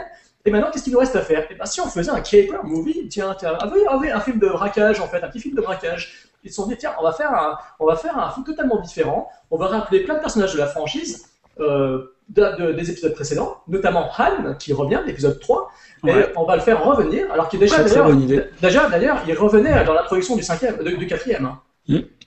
Hein, parce qu'il faut quand même savoir, précisons tout de suite, que les épisodes 4, 5 et 6 se passent avant l'épisode 3, chronologiquement parlant. hein. Et donc, euh, ils se sont dit, tiens, on va réunir... Ah, merde. Euh, C'est vrai j'ai pas, j'ai pas compris la saga alors. Et donc, et donc, en fait, ils se sont dit, tiens, on va faire un film de braquage avec une intrigue qui se tient, avec plein de personnages, et surtout, on va leur mettre, on va mettre en face un méchant euh, qui est gentiment charismatique. hein, je mets un petit bémol quand même dessus. Joachim de Almeida qu'on a vu en méchant dans Desperado, qu'on a vu dans plein de films de Dans Danger immédiat. dans Danger immédiat. On l'a vu chez les frères Taviani quand même. Moi je l'aime bien. non, c'est un bon acteur. euh, T'as dit que c'était un film de braquage, Jérôme, c'est ça? Comme c'est The Italian Job en fait. C'est exactement ça. Oui, tout à fait. Bah, D'ailleurs, euh, oui, effectivement, on peut, on peut les comparer. Euh, C'est Italian Job, Italian Job euh, avec, Avec des voitures un peu plus musclées, quoi. avec des muscles, avec des muscles, avec des muscles et de la castagne. Et donc, en fait, ils se sont dit, on met un, on met un méchant sympathique, Joaquin de Almeida, en face d'eux, et surtout, on met un mec à leur pouce. Et là, ils n'ont pas choisi n'importe qui. Ils ont pris Dwayne Johnson, ils ont pris The Rock, l'ancien. C'est la bonne idée. Et Un, c'est mer- ce- un merveilleux acteur. Bah, moi, je Bah ouais, mais là, il- Non mais eh, je rigole en fait en disant ça parce que c'est le premier truc que je me suis dit. Je me suis dit non mais attendez, c'est quoi ce... Pareil, quoi pareil. Je me, je me suis dit mais c'est n'importe quoi, c'est c'est ridicule.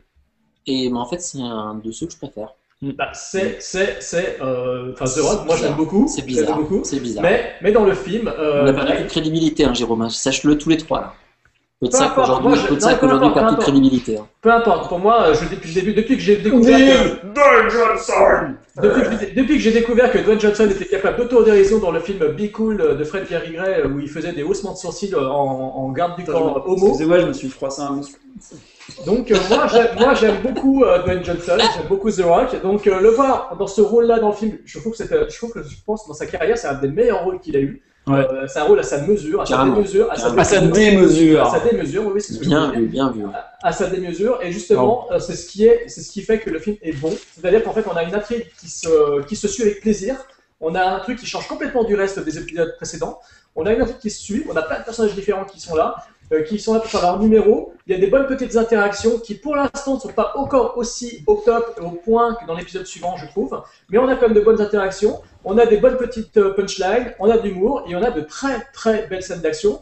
Euh, un gros défaut pour moi, il y a quand même un ventre mou au milieu. Euh, il y a un tunnel, un long- de longs tunnels dialogués sur le milieu du film, avant d'arriver à un final de malade mental. Euh, ni plus ni moins, je crois que c'est un des meilleurs euh, finales qui soit à la hauteur d'un Michael Bay de Bad Boys 2.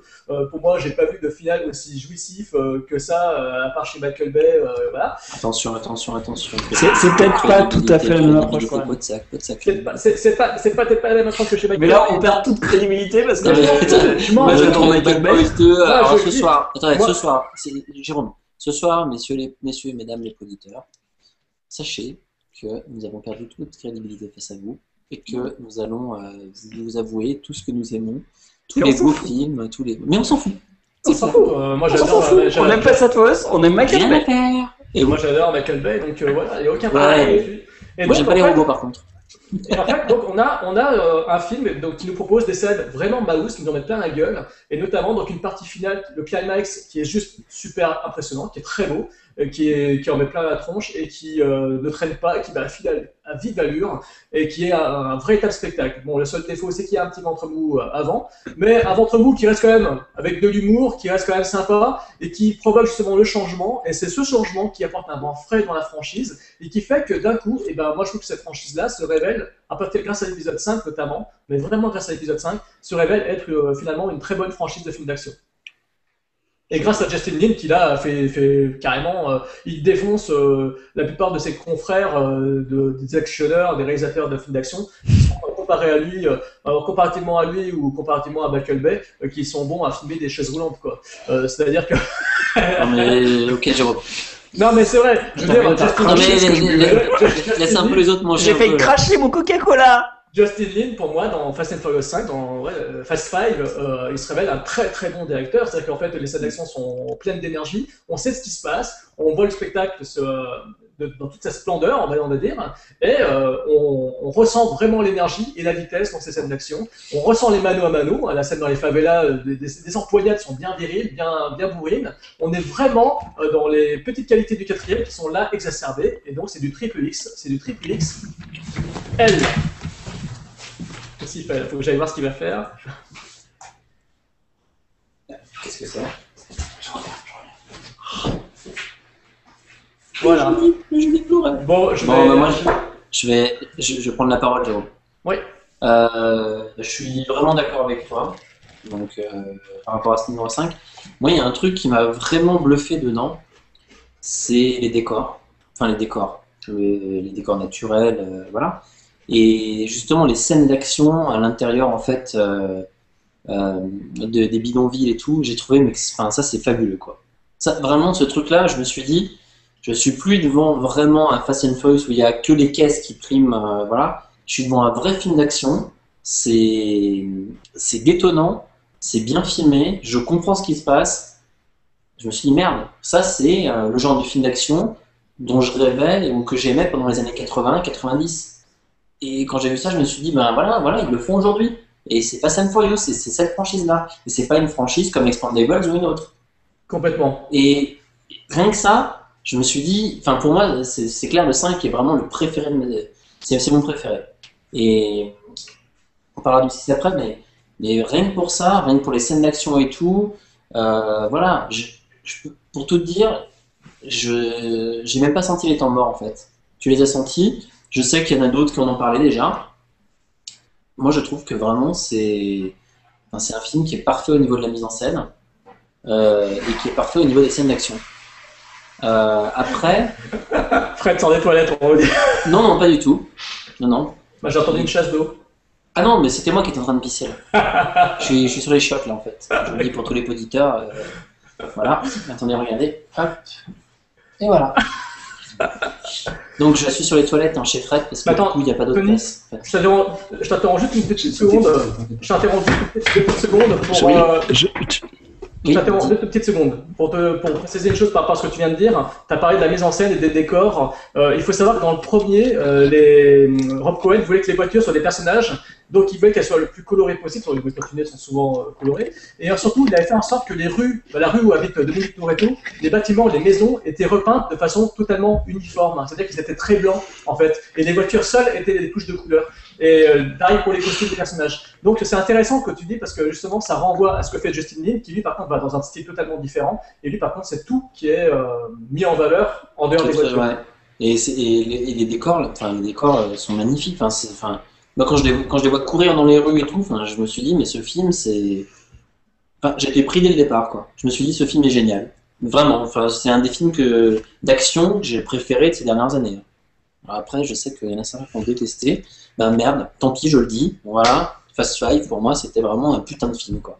Enfin, c'est vraiment un putain de film. Fred, euh, dis-moi après, après que tu aies pris, tu peux, tu as pris un place sur les voilà. Alors, j'ai- pris une petite pause, mais j'ai écouté tout ce que tu as dit. Et, euh, et ben, je te rejoins. Et pour moi, ce film est à la fois donc, euh, un nouveau virage, c'est-à-dire que c'est la continuité du 4, mais en partant euh, dans une nouvelle direction, c'est-à-dire qu'on passe d'un film qui revenait donc aux origines à un film qui part vraiment dans le film d'action, mais le popcorn action movie. C'est-à-dire que là, on n'hésite pas à partir dans le too much, mais sans partir dans les excès euh, détestables du deuxième. C'est-à-dire que là, on parle dans le too much, mais de l'action et du plaisir. Voilà, c'est le plaisir too much pour moi. Et ce film, alors je vous ai entendu parler de temps mort. Tony, tu disais que, que tu n'avais pas ressenti les temps morts, donc tu vois que je t'ai écouté, Tony quand je Oui, oui, tu, m'as- tu Et ben moi, écouté. pareil que toi, c'est-à-dire que je l'ai revu plusieurs fois ce film, et à chaque fois, bah, je, je les vois pas les temps morts, je les, je les sens bien. Ouais, effectivement, les tunnels dialogués que tu disais, Jérôme, enfin que tu évoquais, je, je vois bien ce que c'est, mais ils sont pas gênants pour moi. C'est-à-dire que le rythme se coupe pas. Pourquoi? Parce qu'il y a de l'humour qui est installé. C'est-à-dire qu'on transforme le personnage. Ah oui, de c'est vrai, Roman t'as raison, il y a l'humour aussi. Voilà, on Ouais. transforme le personnage de Roman Pierce en, en personnage humoristique. Il deviendra un Mais- ouais. Ça sera mieux réussi. Ça sera mieux réussi pour moi dans le sixième en fait ça. Alors moi, c'est trop exagéré dans le sixième, parce qu'on Ouais. est trop euh, relégué au rang de clown. Mais bon, du coup, on intègre une- un petit duo euh, entre Ludacris et euh, Roman Pierce. Enfin, je dis Ludacris parce que je sais plus son nom. C'est Chris Ludacris Bridges Bridge. je crois. Voilà. Je comprends pas. euh, et donc et Roman Pierce. Un petit duo humoristique. Et puis alors, euh, le fait d'opposer The Rock, acteur que je trouvais vraiment pas terrible, euh, et qui là se révèle mais génial. Parce qu'en fait, il fait exactement ce qu'on lui demande. Il fait le badass en t-shirt moulant, euh, les muscles qui explosent au t-shirt. Et c'est l'opposition vraiment parfaite pour Vin Diesel. Et ça, moi, j'aurais jamais pensé à ça. Et finalement, ça peut paraître un peu caricatural et exagéré, mais non, c'est parfait pour la saga. Et d'ailleurs, dans le 6, on, on franchira encore un nouveau palier, et ce sera une nouvelle fois euh, super bien exploité. Et là, je trouve que c'est l'opposition parfaite entre deux monstres. Et on attend qu'une chose, c'est-à-dire qu'en fait, ce film, non seulement il est réussi parce qu'il propose des belles scènes d'action, une belle couleur, une belle image, tout ce qu'on veut, les scènes de poursuite sont réussies, on a même quelques scènes de tuning, et en plus, il tient toutes ses promesses. C'est-à-dire que quand on sait qu'à l'affiche, il y a Vin Diesel et The Rock, on s'attend à ce qu'ils s'affrontent. Et ben ils s'affronteront, ils s'en montreront plein la gueule, ils traverseront les murs, ils s'enverront des mandales dans plein dans la gueule, et on, les, on sentira le choc. Voilà, c'est- assumé et c'est réussi. Il tient toutes ses promesses. Alors Non, les mecs, En fait, en fait, en fait, tu as raison, parce que tu vois, c'est le genre de promesse que finalement n'a pas tenu Sly avec ses Expendables, je trouve. ouais, Ouais, Ouais. Tout à fait. J'ai cru que t'allais dire autre chose. Non, non, et c'est pour ça que les, les mecs qui arrivent et qui disent ouais, Fast and Furious, c'est beau, c'est blablabla. Mais non, putain, c'est réussi, c'est assumé. Le côté euh, scénario un peu euh, simpliste, parce qu'effectivement, on, on parle pas trop de l'histoire là, mais l'histoire c'est vrai qu'elle part dans un peu n'importe quoi. À la fin, il braque, donc il décide quand même. L'histoire c'est de de réunir le crew original de Fast and Furious, de tous les Fast and Furious, pour mettre en échec euh, le méchant, donc Joaquim de Almeida, pour en fin de compte lui dérober ses 100 millions de dollars, donc tout son capital, et euh, on va lui joindre, euh, enfin on va le reposer, euh, donc The Rock qui est un agent de quelle autorité on sait pas trop, parce qu'il se balade un peu sur tous les- dans tous les pays, sur tous les continents, sans que ça... Euh, c'est une sorte, euh, c'est une sorte de super agent d'Interpol, quoi. Ouais, mais bon, vraiment super. En plus, euh, il appelle agent dans le sixième. Enfin voilà, c'est un peu. bon, si tu réfléchis deux secondes, c'est un peu n'importe quoi parce qu'il n'y a, y a aucune règle qui s'appliquerait réellement à ça. Mais, Bon, c'est n'importe Mais- quoi complètement. mais ça marche, ça fonctionne et tu t'en fous, tu l'oublies. Tu retiens quoi que le personnage bodybuildé qui, qui impressionne, qui a un charisme pas possible, qui fait face vraiment euh, de façon conséquente à Vin Diesel. Et ça fonctionne, putain. Tu es là pour voir un film d'action popcorn et ça fonctionne. Et du coup, tu peux te permettre d'oublier le scénario, contrairement à d'autres films où ça pourra poser problème. Mais là, tu peux te permettre de l'oublier et de prendre ton pied. Et c'est tout ce qu'on demande à ce genre de film, c'est de prendre du popcorn, éventuellement de laisser son cerveau euh, qui réfléchit à l'entrée. Non, je suis pas pour ça. Attends, attends, attends, juste un truc, juste un truc. laissé de côté, je suis pas tellement d'accord. Attends, attends, juste, juste un, juste un truc. euh, qu'est- Qu'est-ce qu'il en, qu'est-ce qu'il en penserait un, un monsieur Turca, par exemple, là-dessus Ah bah, à mon avis, il nous dirait qu'on est des gros beaufs. euh, qu'on- Non, en fait, Thibaut, je, Thibaut, je t'envoie un message, un message perso. Euh, parce que tu as aimé. Oh euh, Non, non, non, pas du tout. pas du tout, je vais te faire. Je plaisante, bien sûr. Je crois que t'as pas aimé. euh, et en même temps, euh, il me semble que tu avais aimé le truc avec euh, Hansel et Gretel, là, où tu avais pris ton pied. Et en fait, je voulais revenir un petit peu là-dessus, ça introduira un peu, euh, et puis les, les, les, les propos de Jérôme, et puis le 6. Si je me pose une question à un moment ou à un autre, c'est la surenchère et ce que dit Fred, c'est-à-dire euh, les moments un peu décérébrés, etc.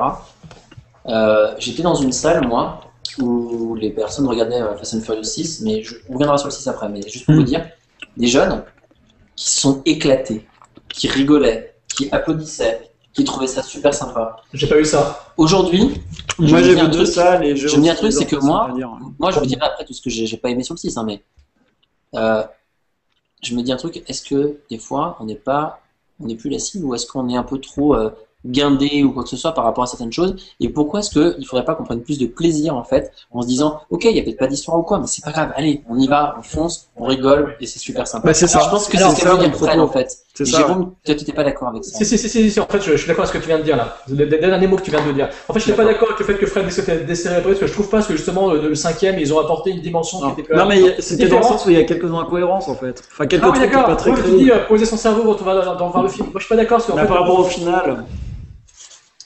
Moi, je suis pas d'accord. C'est Ah, que le final. Mais dans l'ensemble, dans l'ensemble, par contre, euh, euh, moi, dans la salle pour le sixième, j'ai pas eu euh, ce que tu as eu, en fait, ce que tu as eu à subir. Et moi, j'ai eu le sentiment que euh, quand je vais voir un film d'action comme ça, quand je suis allé voir le sixième, je voulais voir de la castagne. Quand je suis allé voir le cinquième, je voulais voir, je voulais voir ça aussi, parce que j'espérais avoir ça, parce qu'il y avait, il y avait ce rock. Donc j'espérais bah, je l'ai eu justement. J'espérais, j'espérais voir un film façon euh, Commando, façon, euh, Hmm. euh, façon Le Contrat, euh, façon, tu vois, des, des films, euh, euh, façon double détente, tu vois, des trucs comme ça. Je voulais voir. Ouais. Euh, toute façon, je sais que des films avec. Euh, avec Mais c'est ça, mais c'est ça. Mais, mais je voulais Parce que voir. The un film- Rock dit. euh, bon. bah, je voulais voir en fait un, un film où il y a euh, de la, de la, de la frappe, de la cogne, où, je- où il y avait du bolide, où il y avait de, de la course, donc des voitures mises en valeur, des cascades incroyables. Je voulais voir du spectacle. Hmm. J'ai eu ça, mais avec une dimension supérieure, c'est-à-dire une dimension du caper movie, c'est-à-dire une dimension de film de braquage avec plein de personnages qui sont bien gérés, avec des bonnes interactions. Donc je trouve que le film est loin d'être euh, idiot. C'est un film d'action qui est loin d'être con, quoi, finalement. Et on est pris dans l'histoire et on se suit avec plaisir, on n'est pas perdu. Voilà, il y a juste pour moi un petit passage à vide, comme je l'ai dit, mais quand même, ce film pour moi n'est pas décérébré. Non, en fait, quand je disais ça, c'est pas que c'est un film décérébré. C'est-à-dire que si tu prends les précédents opus, à part le 2, hein, mis à part, celui-là, l'histoire, t'as quand même du mal à y croire. Tu dis que les mecs qui sont au Brésil, ils font venir tous les brigands, euh, pas possible, qui rentrent au Brésil sans problème, et puis ils attaquent comme ça le plus grand méchant euh, et lui volent 100 millions. Mais c'est l'agence de risque Ouais, C'est mais c'est ouais, un peu abusé quand même. C'est un peu abusé quand même. Il faut quand même. euh, Moi, ça m'a pas posé de problème du moment où je me suis dit bon bah putain c'est génial, ça m'excite, j'adore les trucs de casse. Tu sais un peu quelles sont mes chaînes de référence. Du coup, je suis parti dedans, je me suis dit, bon, ça va être génial, ils- comment ils vont faire pour lui voler ça, qu'est-ce qu'ils vont utiliser comme subterfuge, comment ils vont utiliser les voitures? Parce que Justin Lin, au fur et à mesure, il arrive à intégrer les voitures dans un film de plus en plus euh, Différent. d'action, ouais, différent, un, un genre différent à chaque fois. C'est-à-dire que le 4, c'est un polar, le 5, c'est un film de casse, le 6, c'est un film d'action. Euh, il intègre les voitures là-dedans. Il arrive à faire en sorte qu'il y ait des courses-poursuites, qu'il y ait des voitures tunées, des putains de bolides, et que ça tienne la route. C'est le cas de le dire. Et du coup, Le, Ouais. pour moi, le j'ai- 6 j'ai réussi à vraiment, drift, euh, quoi. Voilà, mais j'ai- et ils font des drifts d'ailleurs dans le 6. Et j'ai réussi à, à accrocher par rapport à ça. Et j'ai oublié le fait que ce soit un peu bête. Mais on peut pas dire que c'est pas un peu con. C'est un peu con quand même. Bah, euh, euh, non, euh, là je rejoins Jérôme sur le coup, j'avais pas compris ce qu'il voulait dire tout à l'heure, mais bah, je- en fait, je vois rien de con dedans. Parce qu'en fait, c'est un truc, ça, ça me paraît même pas, pas crédible. C'est-à-dire que tu as euh, un putain de mafieux, machin, etc. On l'a vu dans plein de films comme ça. T'as Ouais. une sorte d'agent Suez, comme disait Jérôme, qui arrive et qui vient tout défoncer. Je- en fait, Oui, mais quand il balade le coffre, euh, c'est les trajectoires du et ben, coffre. et ben, tu sais quoi? Alors, le coffre, on en parlera après, mais ça, ça Ouais. m'a beaucoup moins gêné que le, que le final du 6. hein. que l'avion. Parce que c'est complètement, le, le final du 6 Ah ouais est complètement impossible. Évidemment que c'est impossible. 5, Ouais. et Mais bon, déjà, non mais déjà le cinquième c'est pas impossible. crédible. Enfin, le 5, excuse-moi. c'est pas crédible. Non. T'arrives à faire Non, ça c'est pas crédible. Bah C'est oui. pas crédible, mais c'est pas impossible. Alors que le 6, c'est totalement Bah, impossible. et donc, euh, bah, et donc euh, les C'est voitures, elles, elles auraient pu longtemps laisser leur châssis derrière elles, quoi. C'est C'est pas clair. Non, parce qu'elles ont, c'est- elles, elles ont, des- elles ont des châssis super. Et quand elle traverse la banque et les, les Oui. bâtiments. Arrêtez. Non, non, le, le, le final Le coffre, le coffre, je veux dire. C'est vrai que c'est vrai que la scène d'action, comme dit Fred, à la fin, elle est, euh, on n'y croit pas une seconde, mais justement c'est ça qui, c'est ça qui est bon. Mais tu rentres dedans, mais, mais Voilà. pour autant, c'est pas un défaut parce que pour moi, je suis rentré dedans. J'ai j'ai réussi à passer J'ai outre. beau ce me dire, j'ai beau me dire, ouais, on n'y croit pas une seconde et tout, mais c'est des claques. Je me suis éclaté Voilà. en salle devant cette Ah. finale. C'est comme quand tu sautes au-dessus d'un- Et, d'une et et- et ça fait combien de temps Ça fait combien de temps que l'on voit à Hollywood des grosses productions de films d'action qui nous promettent de l'action mouse, Ouais. qui quand elle démarre, euh, ça fait flop, c'est-à-dire qu'en Ouais. fait, il se passe pas grand-chose, ça dure 2 minutes, 3 minutes. Je pense à tous les films d'action qui ont pu sortir ces dernières années, hein, je veux dire, c'est Mhm. simple. hein. Et combien de temps, ça faisait combien de temps qu'on n'avait pas vu ça dans un film où on avait une scène d'action qui dépassait, euh, la- qui, qui atteignait la vingtaine de minutes? Trois semaines. Oui, bah c'est depuis c'est le sixième euh, avec euh, 40 minutes non-stop. Mais, Non, attends, pourquoi trois semaines, euh, je- Tony? Non, Non, j'ai dit pas trois semaines. Ah, comme ça Mais voilà, c'est-à-dire que euh, là, on a, on, fait, on a un vrai, on a vrai, on a du vrai film d'action. Et ça, en ça, Justin Lin, pour moi, est un nouveau petit maître. Et c'est d'ailleurs incroyable que personne ne le dise, que personne ne dise que ce mec. Mais en. France, en Europe, mais aux États-Unis, à mon avis, euh, ils commencent à faire ça. ça- Si, ça- si, ça- il commence, il commence à se faire suicider aux États-Unis. Bah ouais, vu les Mais- chiffres. Mais tu sais que même après avoir vu ce cinquième épisode, donc là je fais un petit clin d'œil à, à Octagon du forum Mad Movies, même après avoir vu cet épisode, certains comme lui euh, euh, voient euh, la saga de, de Fast and Furious comme un film de Kiké. C'est n'importe quoi. Alors que pour moi, après avoir vu le. Non, mais c'est un avis qui se tient, je veux bien comprendre. Jérôme, Jérôme, Jérôme, reprenons le même truc, c'est la, même réflexion que j'ai eu fait à un moment bêtement. Souviens-toi par rapport en fait à Scream et par rapport à Scary Movie. Ah oui. C'est Oui. que une fois que les gens ont vu ça, Movie, ça. ils ont pensé en fait que Scream en fait c'était des films marrants. Et même parodies. moi, ça a réussi à, me, à rentrer dans mon esprit. Mais pas du je, bien sûr. tous les Screams et je me dis mais attends, euh, non, non, t'es con. Et du coup, pareil avec Fast and Furious, c'est quoi? C'est des films de kéké avec des bagnoles. Voilà. Ouais, mais sauf que moi, je, je- enfin, je peux encore comprendre quand on dit ça de Scream, parce qu'il y a toujours un côté un peu parodique, un peu on prend du recul. Mais Fast and Furious, comment tu peux ne pas prendre du plaisir devant le 4 ou le 5 Je comprends pas. Ben, en, en ne regardant pas les films. Si tu regardes pas les films, tu prends pas de plaisir. Voilà. Bon, Ouais, alors maintenant, Ouais, c'est vrai. On va passer au 6 peut-être. voilà. Alors juste pour dire un mot du Blu-ray.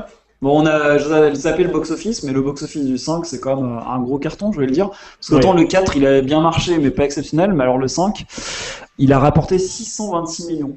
Voilà. C'est tout. Ah, pas mal. Pas mal, c'est la- la- pour, c'est quel budget, pour quel budget de départ Alors ça, je sais plus. 100 ou 200, 200 millions, je pense, non? Non, non, non, 100 millions, Moi, 100 millions. Voilà. 100 millions? Ah oui, 100 Ouais. millions. Comme le 6, je pense que c'est le même budget aussi. hein. 120, 125 le 6, je crois. Comme quoi, comme quoi, il n'y a pas besoin de mettre euh, 200 millions de budget dans, pour, euh, pour un Attends, attends, attends, attends, attends, attends, attends, je vais vérifier parce que je crois que le 6, euh, c'est un peu plus en fait. Euh, bouge pas. J'espère l'avoir noté quelque part. Le 6, il est, le 6 est sorti il y a quelques jours. Hmm. Le mec a dessus. Euh, C'est bon, Fred?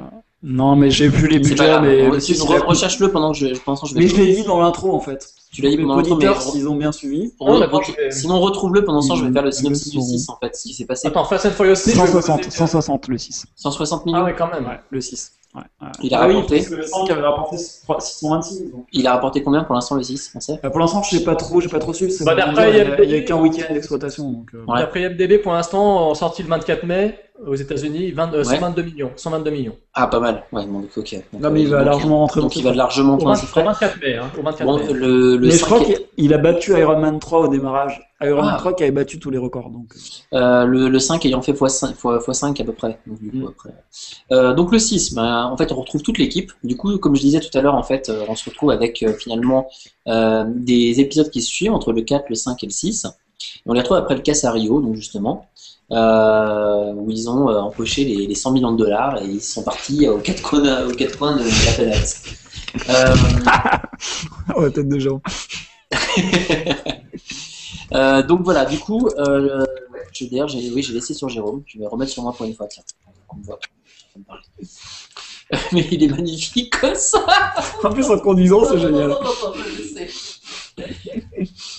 Ok, Jérôme, c'est bon. Non, je te laisser ton quart de gloire. C'est un mélange de Paul Walker et de l'acteur qui joue dans Modern Family, là, qui joue le père de. c'est magnifique. Euh, donc du coup, euh, qu'est-ce qui se passe dans le 6 Euh, Il y a Hobbs, donc en fait, qui va traquer aux quatre coins du monde un groupe de chauffeurs mercenaires. Alors c'est assez marrant parce que finalement, on fait un retour en Russie, comme Die Hard 5. Et là, ça m'a fait peur. Je peux te le dire. Euh, bon, le seul truc en fait, c'est que finalement, il va récupérer euh, Vin Diesel. euh, simplement parce que il va lui indiquer que Letty ne serait peut-être pas morte. Voilà. Mais ça, on le savait dans la scène supplémentaire de Oui, on, le- on le savait, on le savait. Et puis déjà dans le 4, moi Donc en fait, on a, donc Hobbs va demander à Dom de rassembler l'équipe. Euh, donc en fait, il va récupérer toute l'équipe, donc les personnes qu'on a vues en fait euh, sur les opus précédents. Et euh, en échange d'une grâce, je crois, c'est ça, oui, c'est une grâce, ouais. Mhm. euh, ils vont Immunité. retourner en fait euh, là-bas, l'immunité, ouais.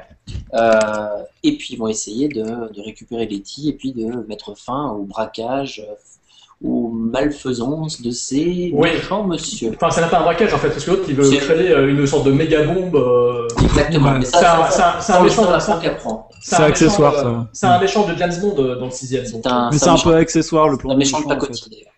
Non, je plaisante, pas du tout. Mm. Pas du tout en plus, du coup on en reparlera après. Mm. Euh, donc le 6, euh, moi j'ai juste deux, trois petites choses à dire euh, avant de vous laisser la parole. Donc tout à l'heure, ai- je, je l'ai euh, évoqué dans la salle en fait où je l'ai vu, je l'ai vu en fait à Paris. C'était assez marrant parce qu'il y avait beaucoup beaucoup d'ados, je l'ai vu un mercredi, donc euh, le jour de la La sortie. sortie, pareil. Et il y avait plein d'ados. Et franchement, ils ont adoré, mais ils ont défoncé la salle dans le sens où ils arrêtaient pas de hurler, de faire ouhou dans les scènes d'action de la fin et tout. Et c'est là où je me suis dit, euh, après avec le recul, bah, ce film, euh, ouais, bah, il a donné en fait ce qu'il fallait. C'est-à-dire que c'est un putain de film d'action. On va aller dans le détail avec Fred et Jérôme, et puis Mhm. moi je reviendrai un peu sur euh, ce que j'ai pensé du film. Alors- et voilà, je vous laisse Attends, juste pour rebondir, juste après je te redonne la parole, c'est juste pour rebondir sur le public. Parce que moi je l'ai vu euh, le mardi précédent la sortie, en avant-première. Et euh, j'ai vu dans une salle donc de banlieue lyonnaise, avec des gens qui devaient avoir à peu près 10 ans de moins que moi, à peu près, ou 15 ans de moins que moi. Donc ils avaient 16 ans alors. Voilà. Et même réaction, même constat que chez Tony. C'est-à-dire qu'ils étaient tous comme des oufs. C'est-à-dire qu'il y avait des mecs accompagnés de leurs meufs, déjà, chose que j'ai trouvé plus ou moins surprenante, parce qu'il y avait presque autant de meufs que de mecs, Ouais, ouais. alors que je m'attendais à un public plus masculin. J'étais certainement le plus âgé dans la salle, et tout le monde a pris son pied. C'est-à-dire que le mec à côté de moi, il se marrait autant des, des vannes de Vin Diesel et de Paul Walker et de, de The Rock quand The Rock explose le distributeur de, de friandises à Ah il était mort de rire, moi aussi. Quand The Rock explose le mec euh, dans la salle d'interrogatoire, il était mort de rire, moi aussi. Et tout le monde s'est éclaté. Et quelques jours plus tard, donc euh, en fait hier, dimanche, je suis allé voir euh, Fast and Furious 6 en centre-ville à Lyon, donc un public plus ou moins différent, mais non, finalement c'était le même. C'était à peu près le même type de, de spectateurs, c'est-à-dire des jeunes, plus jeunes que moi, avec leurs meufs. Et qui ont pris autant leurs pieds, qui étaient morts de rire et qui ont pris un gros coup Vous de applaudissez dans la salle ou pas? Parce que moi, ça applaudit carrément. Ouais, il y a eu tout, il y a eu des cris, des rires, ils criaient quand il y avait des trucs et tout. Mais pas Alors- de manière. euh, J'ai vécu une séance euh, pour Sinister où les gens euh, faisaient n'importe quoi. ah oui, non, non, mais là, c'est pas n'importe quoi, c'est vraiment, ils vivaient le truc en fait. Mais là, ils vivaient, voilà, ils étaient Ah ouais. dedans et ils ont pris autant de plaisir que moi. Voilà. Bah, j'ai trouvé, alors, moi, ça moi, ça m'a, j'ai trouvé ça génial en fait de voir ça, tu vois, alors que. Ah, je lève mon doigt, les mecs. Euh, en fait, je voulais juste aussi rebondir parce que moi, en fait, bah, contrairement finalement à vous deux, bah, moi, j'ai pas du tout eu euh, un public comme ça. J'ai eu un public. euh, Alors, je suis allé le jour de la sortie à 19h. Déjà, il faut savoir, déjà, il faut savoir que je suis allé juste après. le- Drôle, drôle. Pardon. Pardon. Vous savez comment on appelle les habitants de Dreux, les mecs Je vous l'ai déjà dit. Non. Les dredons. C'est qui Miss Dreux Les dredons. On les appelle les, on les, appelle les dredons, c'est pour aller se coucher. Euh, Dreux, t'as une photo de Miss Dreux. Ah oui, je l'ai montré l'autre fois. Euh, donc en fait, euh, je suis allé dans la salle, je suis allé à la séance de 19h, donc le jour de la sortie, donc mercredi dernier, et euh, je suis allé juste après mon travail, c'est-à-dire que j'étais en... T'as menti d'ailleurs. Hein. Pour y aller. Oh putain merde, d'ailleurs, faut que je fasse gaffe à ce que je raconte là. Euh, J'espère que les personnes concernées n'écoutent pas le podcast en live. Non, non, c'est pas grave. Donc, euh, oui, oui, effectivement, Tony. Et donc, euh, Voilà, j'ai cru que t'entendrais pas les Mais j'avais remarqué depuis longtemps. moi. Oh putain, les villages sont en caleçon non, regardez, je regardez. je suis en pantalcourt. bon. On a Paul Walker Ah, en d'accord. Donc, en J'ai fait, essayé de dire ça discrètement, j'ai pas réussi. non, je t'entends. Donc, euh, en fait, parce que j'étais comme ça, j'étais comme ça il y a quelques minutes, puis je me suis. euh. Et donc, en fait, on est allé, c'est pour mes fans, en fait, que je fais ça. C'est pour mes fans. Donc, euh, je suis allé, je suis allé en fait euh, à la séance de 19h et j'étais encore en costume de travail, donc je suis arrivé en fait en costume cravate euh, dans la salle. Oh, j'étais parmi, j'étais donc, euh, j'étais donc le troisième à rentrer. Je suis entré dans la salle et là, il y avait une bande de, de 4-5 euh, petits, bah, des, voilà, des petites raquettes, des petits tickets quoi, qui étaient là au fond là. Ils me voient et ils me font Ah bonjour monsieur, bonjour monsieur, bonjour monsieur. Alors moi je réponds gentiment, tu vois, puis ils font alors vous allez voir Fast and Furious et tout, mais ils prenaient trop pour un vieux quoi. C'était assez drôle parce que j'étais vraiment un peu streamé tout. C'est vrai que ça faisait un peu de décalage quoi. Et j'étais le seul évidemment comme ça. La salle était à la séance de 19h, je m'attendais pas, la salle était comble, elle était blindée. Euh, des gens de tous les âges, euh, souvent en couple. Il y avait beaucoup de, autant Ouais. de filles que de mecs. Mais, par contre, mais par contre, pas beaucoup, des jeunes, mais aussi euh, des gens de notre âge. Et par contre, euh, dans les scènes d'action, les gens n'ont pas applaudi, mais les gens étaient à fond. En fait, il y avait pas, j'ai pas entendu de moquerie ni rien. Euh, j'ai entendu des gens s'éclater quand il y avait le moment où ça pouvait vraiment s'éclater. Des gens rigolaient quand ça, quand ça valait le coup de rigoler. Euh, mais j'ai pas entendu de gens hurler, crier, etc., applaudir. Euh, c'est c'est pas arrivé. Y a la seule exclamation, le seul moment où il y a eu des gens qui ont réagi, c'est le fameux. euh, j'ai entendu un mec dire, mais qu'est-ce qu'il fout là, lui?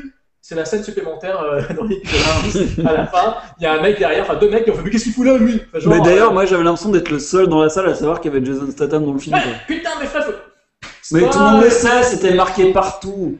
Bah, euh, Ah ouais, non, mais on il y y en a qui le savaient pas. Hein. Ah, de toute façon, on est lundi, les gens euh, l'ont vu le film. hein. Ouais, mais là, par contre, il va falloir mettre- qu'on mette un. Bon, on pourra pas de toute façon mettre on un pourra pas, non, c'est en direct, de toute façon, tant pis pour le spoil, donc voilà. Spoiler alerte euh, direct. apparaît, donc quand apparaît un acteur très connu euh, à la fin du, à la fin de l'épisode 6, Un euh, transporteur. C'est donc euh, c'est à ce moment-là que j'ai entendu les gens réagir et qui se mettent à crier vraiment pour, enfin à s'exprimer de, de- voilà, pendant, pendant le film. Mm. Voilà. Alors maintenant le film en lui-même, bah, Anthony, on va commencer par toi parce que tu as des choses intéressantes à dire. Ben, en fait, moi, j'ai adoré les deux, deux, premiers tiers du film. J'étais vraiment pris dedans. J'ai. Enfin, déjà, j'avais adoré le 5 et je trouvais que c'était un... une belle continuité. Euh, on retrouve les personnages, mais et je trouvais que c'était. Comment dire Euh, Les scènes d'action plus les scènes d'exposition étaient bien imbriquées les unes avec les autres. Beaucoup mieux, en fait, que dans le 5 encore. ça s'enchaîne mieux. Ouais, ça s'enchaîne beaucoup mieux. Et du coup, euh, franchement, les deux premiers tiers du film, j'ai adoré. Et le dernier tiers, j'étais mesuré. Et avec le recul, je me dis que c'est peut-être parce que je suis un vieux con. Et non, mais c'est vrai. Et je me dis, bah voilà, euh, il y a des trucs qui sont abusés. Et après, j'ai réfléchi, je me suis dit, oui, mais dans les années 80, ce que j'adorais dans les films d'action, c'était aussi des trucs un peu abusés à certains moments. Du style, euh, quand Schwarzy ou quand Stallone faisait n'importe quoi dans certains films, j'aimais ça. Et ben, en fait, on le retrouve là. Et en fait- mais c'est- en fait, et- ça- ça et ce qu'on retrouve là, c'est un truc que j'ai pas retrouvé depuis des années. Mais ça n'allait pas aussi loin en fait dans les années 80, finalement. Euh, ça dépend, hein. ça dépend pourquoi. Ça dépend, ça, ça dépend. Mais là, en fait, si tu veux, au début, ça m'a choqué parce que je me suis dit c'est pas crédible. Maintenant, j'ai un seul reproche en fait à faire au film, vraiment un. C'est la scène finale par rapport au fait que la scène est esthétiquement laide. Faites en Elle est image de synthèse. Elle est trop Des sombre. effets En, en image de synthèse, Ouais. elle, Elle est elle vraiment pas belle. Elle est, elle est pas crédible, c'est une chose, mais peu importe, on va, on va enlever ça de côté, on va mettre ça de côté, pardon. Mais par contre, elle est vraiment laide. Et ça, je me suis dit, ok, on a voulu faire dans la démesure, mais ça m'a fait un peu chier parce que je me suis dit, putain, tout le reste du film est bien, pourquoi foutre une scène aussi laide euh, esthétiquement? Sinon, euh, au niveau des personnages, bah, j'adore toujours autant The Rock. Enfin voilà. Et, et après, par contre, euh, il y a de- des petits reproches que j'aurais à faire quand même. Au niveau de certaines scènes d'action, notamment le combat entre les deux filles, entre les deux nanas, le combat entre les deux nanas est, est filmé vraiment de trop près. C'est-à-dire qu'en fait, contrairement à toutes les autres scènes d'action qui sont très lisibles, leur combat n'est pas lisible du tout. Alors, et, je vais- et vraiment, euh, il n'est pas lisible, quoi. On sait pas ce qui se passe. Bon, alors, je vais peut-être. euh, Voilà. Enfin, je peux. Je peux... Vas-y, vas-y. vas-y. Vas-y, vas-y, Jérôme. Alors, bah, comme toi, en fait, euh, le même avis finalement. Je te rejoins euh, quand même. Je trouve qu'effectivement, alors bon, je suis allé voir le film encore une fois, cette fois-ci vraiment sûr de moi, hyper confiant, j'étais content, je savais qu'on avait un peu de sac à faire sur la saga des Fast and Furious. C'était Justin Lin, il y avait tous les acteurs que j'aime bien, j'étais prêt à m'en prendre plein la gueule et j'espérais au vu de la bande-annonce en prendre plein la tronche. Bon, résultat des courses, euh, j'ai passé une très bonne séance, j'ai passé un très bon moment, euh, j'en suis sorti super content et j'ai eu euh, du bigger and louder, c'est-à-dire que pour moi, comme l'a dit Tony, le film est mieux structuré au niveau de la narration, c'est-à-dire qu'on a euh, une intrigue qui se suit et qui n'accuse aucun temps mort, euh, contrairement au cinquième qui pour moi était le principal défaut. Euh, là, l'intrigue m'a plu. Euh, les scènes d'action euh, sont là à intervalles réguliers, plus ou moins longues. Et euh, les scènes d'exposition ne, ne tergi- ça tergiverse pas en fait, c'est-à-dire qu'on va directement à l'essentiel, mais ça n'oublie pas l'humour, ça n'oublie pas les super interactions entre les personnages. Je trouve que les personnages ont de meilleures interactions dans celui-là que dans les épisodes précédents. Là, on sent vraiment les chamailleries, on, on- apprécie vraiment ces personnages. Euh, tous sont bien impliqués dans l'intrigue. Euh, Il y a beaucoup de punchlines vraiment plaisantes. Et bref, c'est un vrai plaisir de retrouver cette équipe dans ce film. Ensuite, face à eux, on a un putain de bad guy. Pour moi, c'est le meilleur bad guy de la saga. Euh, Luke Evans, dedans, je le trouve excellent, mais vraiment, c'est mon avis, mais je le trouve vraiment excellent. Beaucoup de charisme. Il y a une scène de confrontation verbale entre lui en plus et euh, Vin Diesel, donc ça j'adore. Le fait qu'on mette les deux personnages, les deux antagonistes face à face, ça j'ai vraiment apprécié. Euh, c'est une scène qui est pleine de tension, ils sont excellents l'un et l'autre.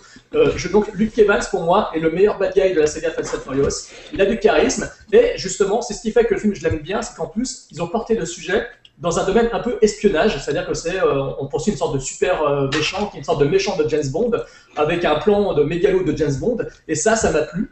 Donc, euh, et en plus de ça, face euh, l'équipe du méchant, effectivement, c'est dit dans le film, euh, ce sont les, les doubles maléfiques. Ce sont les doubles maléfiques des, des, héros, et ça, j'ai trouvé l'idée très bien vue. C'est pas assez exploité peut-être dans le film, mais c'est quand même, il y a quand même l'idée qui est lancée, et ça augure donc de belles scènes de baston. Donc les scènes d'action, j'en viens, euh, j'y viens, pardon. Pour moi, euh, tout réussi, enfin avec des petits bémols quand même. Euh, les scènes de mano à mano d'une part, euh, pour moi, euh, sont dans l'ensemble réussies. Même celui que tu as cité entre Gina Carano et Michel Rodriguez, donc Gina Carano, la, la, la- la fille, l'ancienne championne de, de, de quoi ça s'appelle, de Fight, Ultimate Fight, c'est ça? Voilà, bon, elle, déjà dans Haywire, de traqué de, de Steven Soderbergh, j'avais trouvé qu'elle qu'elle s'était révélée très bonne, enfin, bonne actrice, dire très bonne, mais bonne actrice. Elle a un physique, elle a quelque chose, euh, elle dégage quelque chose, elle joue très bien. Donc dans son rôle très surprenant, scène d'action où elle intervient, cette scène d'action de baston, je la trouve plutôt réussie. Moi, en plus, euh, elle est doublée, elle est, montée en parallèle d'une autre scène de baston qui est absolument, qui est vraiment incroyable, euh, et une autre scène de fight. Et je trouve le tout se suit très bien.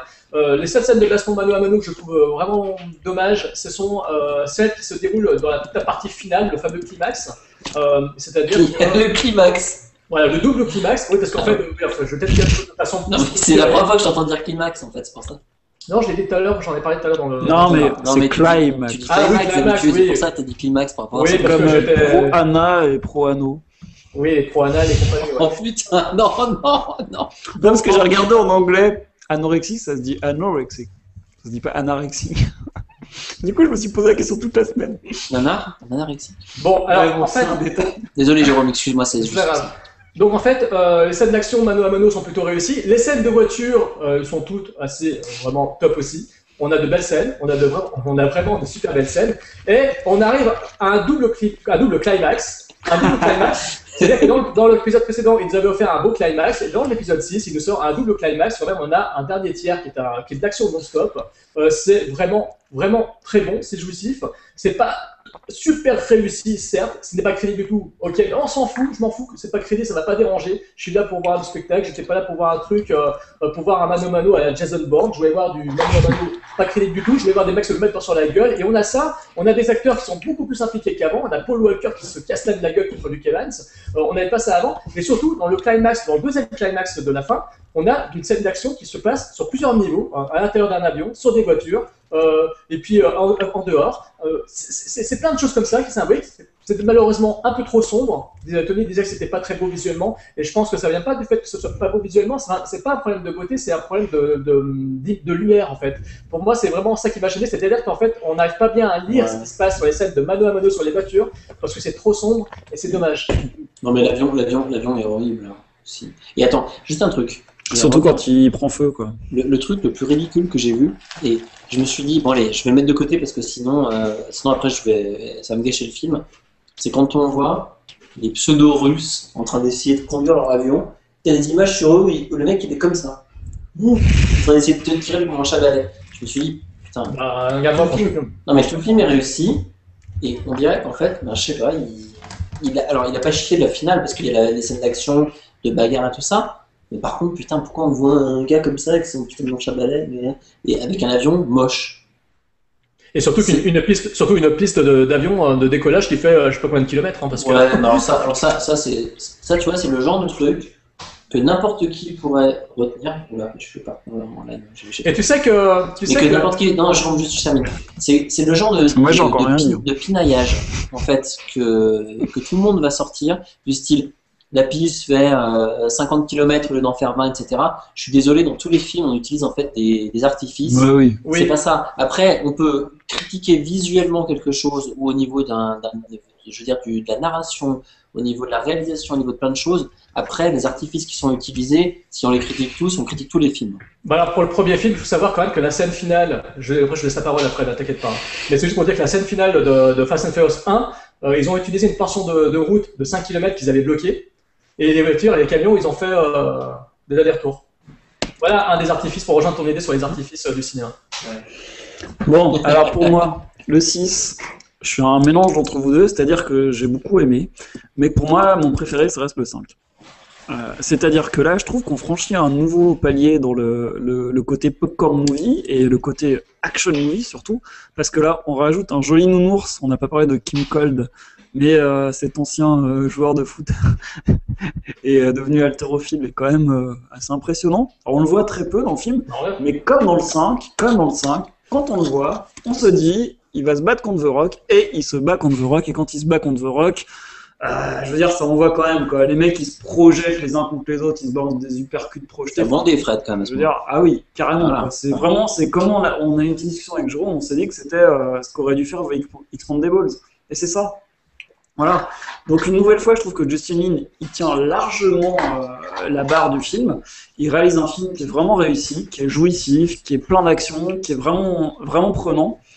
Alors moi, pour l'avoir vu deux fois, la première fois, ce qui m'a gêné, c'est que j'ai trouvé qu'en fait, la dernière scène d'action, comme Tony, je trouvais que c'était un, un peu, euh, comment dire, un peu fabriqué, quoi. C'est-à-dire que c'était un peu, euh, bon allez, on trouve un prétexte pour refaire une scène d'action à la fin, pour en mettre plein la vue en plus. Et je me suis dit, bon, on fait chier parce que ça fait une scène supplémentaire et limite ça fait la scène de trop et puis bon, elle est sympa, mais il y a un peu n'importe quoi. L'avion qui prend feu, c'est un peu trop d'images de synthèse dans tous les sens.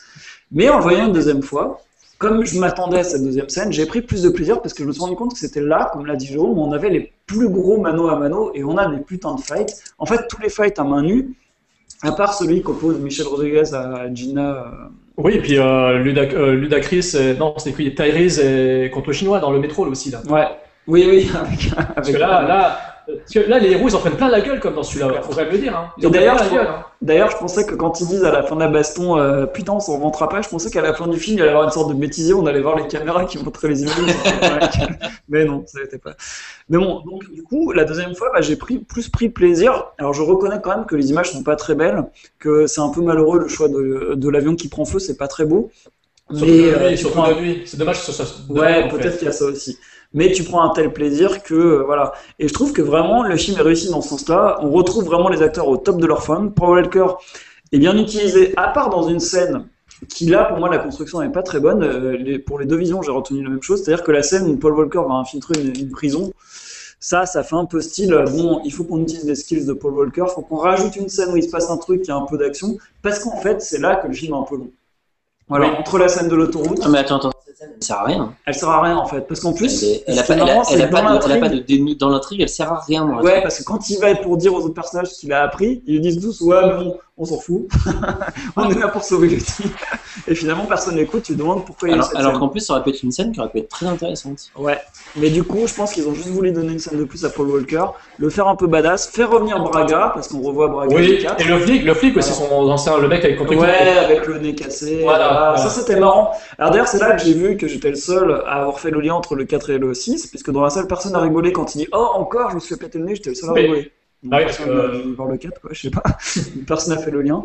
Et bon, le film, je trouve que voilà, il a quand même deux grosses scènes d'action, dont une scène sur l'autoroute qui est magnifique, qui là fait penser à du Michael Bay à Bad Boys 2. Je veux dire, la scène sur l'autoroute avec le tank et la grosse poursuite, et puis le saut entre les deux ponts. Alors, moi, je veux dire une chose, c'est que j'ai vu en IMAX la première fois. Alors, je me suis tapé de la VF, mais au moins à l'IMAX, quand tu vois, ouais, je sais, Tony, toi, tu l'as pas vu en IMAX, mais la scène en IMAX, quand t'as les deux ponts, t'as une profondeur de champ où tu vois l'espace, qui est- enfin, la profondeur qui est entre les deux ponts, et c'est magnifique. Quand j'ai vu ça, je me dis, oh putain, ils vont l'utiliser, ça va être génial. Et ils l'ont utilisé, et ils font sauter Vin Diesel entre les deux ponts, et là, t'en prends mais plein la gueule, et j'avais qu'une envie en sortant, c'est d'acheter le Blu-ray pour voir cette scène en Blu-ray. Il Et fait ça. ouais. hop là, Ah ouais, mais ça. franchement, c'est peut-être démesuré, c'est peut-être too much, tout ce qu'on veut, mais elle est géniale. Non, mais moi aussi, Si j'ai prend trouvé- dans la gueule, c'est génial. Quoi. Non, mais moi, je, moi, je l'ai critiqué. Euh, C'est le premier truc que j'ai critiqué en vous en parlant après. Ouais. C'est que j'ai trouvé que c'était ridicule dans le sens où c'était too much. Et Ouais. puis, euh, et puis au final, euh, au final, bah, en fait, ouais, c'est sympa. quoi. Tu prends du plaisir. Et moi, je peux dire que la C'est deuxième cool, fois, et, franchement, voilà. Et Thibaut Turcard, hein, euh, si tu prends du plaisir en fait à regarder Hansel et Gretel, non, non, mais sérieusement, en fait, comprends que nous on prenne du plaisir en fait à voir ça. Parce que je Mais pense oui. que le plaisir que tu as pris à ce moment-là, j'arrive, je peux arriver à le comprendre en fait, mais c'est le même qu'on peut prendre en fait à certains moments en fait sur des trucs. Bon. dans l'action pure et dure. Sauf que Alors, et moi- pas pareil. Ouais, alors moi j'ai pris aussi du plaisir avec Ansel et Gretel, donc je suis un peu embêté.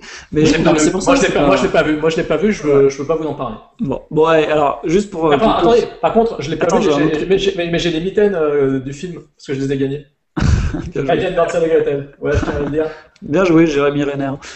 Et donc, euh, Fast and Furious 6, donc moi j'ai beaucoup aimé. Je trouve que j'ai pris un peu moins de plaisir que le 5 parce que le 5 avait le côté braquage et film de casse qui m'a un peu plus plu.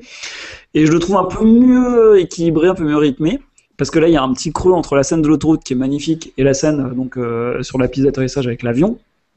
Alors après, il y a quelques petits trucs qui m'ont gêné. Il y a une petite incohérence quand même qui m'a gêné. C'est alors là, on va mettre un spoiler alerte. Hein, tant pis, on on est vers la fin du podcast. Attends, attends, attends. Spoiler Spoiler Voilà. Donc Voilà, j'ai le personnage, le personnage de Gina Carano. Euh, donc c'est un des personnages, un des thèmes de la saga qui va faire que les personnages euh, changent de camp et sont euh, infiltrés. Bah, elle, elle est infiltrée en fait dans le camp des, flics, des, gentils, et c'est une méchante. Et en fait, ça, on l'apprend. Alors, la première vision, moi, je, l'ai vraiment découvert en même temps que tout le monde à la fin du film, juste avant la scène sur la piste d'atterrissage. Alors qu'en fait, dès le début du film, il nous montre, parce qu'en fait, quand il y a la scène dans laquelle il va y avoir, juste avant la poursuite entre Gina Carano, justement, et Michel Rodriguez, Gina Carano appelle Luke Evans avec son portable. Et là, en fait, on comprend qu'elle est, euh, qu'elle est de mèche avec Luke Evans. Et moi, je l'ai compris qu'elle a la deuxième vision. Ça, en fait, on pouvait le comprendre dès ce moment-là. Du coup, ça amène une incohérence assez brutale et assez implacable. C'est que si elle est méchante et qu'elle est donc du côté de Michel Rodriguez, qui certes a perdu la mémoire et qui ne sait pas forcément qui est Gina Carano, n'empêche que la scène qui suit, c'est Michel Rodriguez qui s'enfuit et Gina Carano qui la poursuit et elles vont se tataner la gueule. Oui, mais- et- que et- moi j'ai quel- trouvé très bonne. Mais pourquoi est-ce que Gina Carano essaye par tous les moyens possibles et imaginables de stopper Michel Rodriguez? Ça n'a pas de sens, puisqu'en fait Michel Rodriguez est dans le même camp qu'elle. Que Michel Rodriguez ne le sache pas, c'est une chose, mais Gina Carano ne devrait pas Elle la s'en fout, stopper. elle s'en fout. de- Tu vous entendez ou pas là J'ai l'impression. Oui, oui, oui, oui, oui. Euh, je disais, elle s'en fout parce qu'en fait, déjà, premièrement, euh, Michel Rodriguez, pour elle, elle sert à rien. Mais oui, mais alors pourquoi de l'empêcher de s'enfuir? Non, non, mais donc, premièrement, et deuxièmement, comment se termine le combat? Le le combat, il se termine à l'avantage de Michel Rodriguez. D'accord, mais tout le long, quand Donc, tu regardes elle bien ce qui se une- Elle passe, trouve bien une légitimité, en fait, à avoir essayé d'arrêter Michel Rodriguez Et Mais elle a en vraiment fait- essayé, elle aurait dû la laisser partir plus vite parce qu'elle Mais lui non, cassait bah, vraiment la oui, gueule. bah, elle se castagne, mais bon, elle- je pense qu'elle la laisse partir, vraiment. Bah, mais après. euh, Ouais, mais alors, quand tu vois une fois, tu, tu y penses pas à tout ça parce que tu découvres la personne. Enfin, le, quand tu vois la deuxième fois, tu te dis qu'en fait. Et bah, la- tu, tout le tu dis, mais putain, elle devrait pas. Mais Fred, Fred, Fred, Je l'ai vu quatre, fois, mais la quatrième fois, ça m'a pas choqué. peut-être, peut-être que Gina Carano se retient parce qu'elle sait qu'il y a les caméras de surveillance. Si on la voit laisser la fille partir, les caméras de surveillance, euh, enfin, je veux dire, elle prenait peut-être aussi le risque de casser son, tu vois, sa couverture. Ouais, Sa sa couverture. Parce qu'en fait, là, elle donne vraiment l'impression qu'elle se casse contre l'autre pour essayer de la retenir. Donc, en fait, son rôle d'infiltration, son rôle de couverture, il est vraiment maintenu jusqu'au bout. Ouais. Si, elle- si on la voyait, euh, tu vois, elle risquait de se faire griller, en fait, si elle la laissait partir. Trop facilement, du moins. Donc C'est là, elle vrai, donne- mais enfin là, là, ça elle va quand même loin dans la baston. hein. Ça va dans c'est- Ouais, parce qu'elle se casse la gueule dans l'escalator, dans le- dans le- dans l'escalator. Ah ouais, ouais.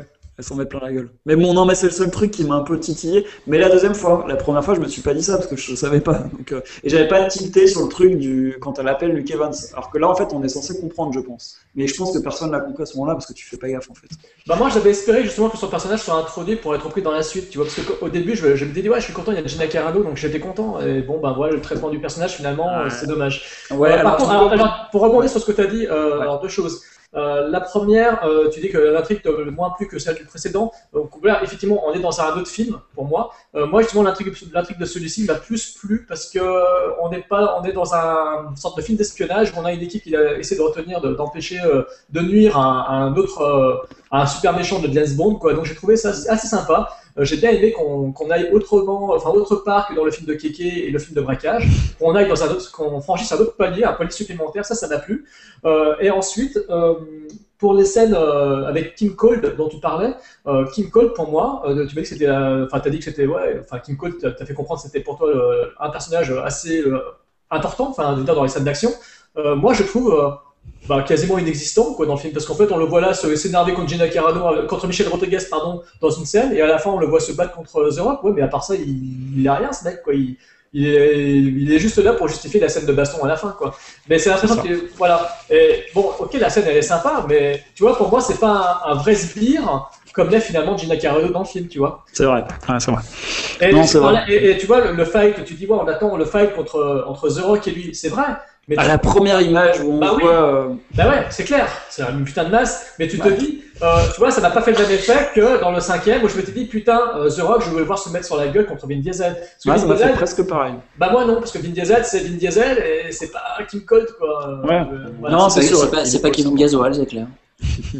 Non, mais alors, par Pardon. contre, il y a un truc que je trouve dommage, c'est que il y a un ou deux personnages qui passent à la trappe, notamment le personnage joué par euh, l'actrice brésilienne, la, euh, la blonde. Euh, ah, ah, Elisa Pataki. Hein. Et voilà, Pataki qui, qui sort avec donc Vin Diesel. Elle a un perso- le traitement de ce personnage est un peu abracadabrant parce que bon, il la jette aux ordures, à la fin il la remet et puis c'est un peu n'importe quoi. C'est Mais il, est prêt, mais il est prêt à faire un trio avec elle. Hein. Euh, Ouais, vois, alors ça, mais alors ça, je suis le seul à avoir rigolé dans la salle les deux fois parce que à chaque fois quand tu me dis. T'es pas le seul, tout le monde, tout le monde a compris ce truc-là. Bah, moi j'étais le seul à rigoler dans ma salle en tout cas. Ouais, bah moi j'ai rigolé Parce aussi. que plus le trio à trois. En Quoi. plus, Michel Rodriguez étant partisane euh, du mariage pour tous. euh, Bah, les gars, ouais. Ouais, bah Mais oui. Vin Diesel, je crois qu'il est gay aussi hein, d'ailleurs. Ah bah ils sont peut-être gays ensemble. Non, mais... Moi aussi, Enfin, bon, euh, c'est moi, je suis, moi, je sujet. suis, moi, je suis, je suis lesbienne, hein, j'aime les femmes. Donc du coup, je trouve que le, le personnage d'Elsa Pataki est un peu laissé de côté, c'est dommage parce qu'il était sympathique.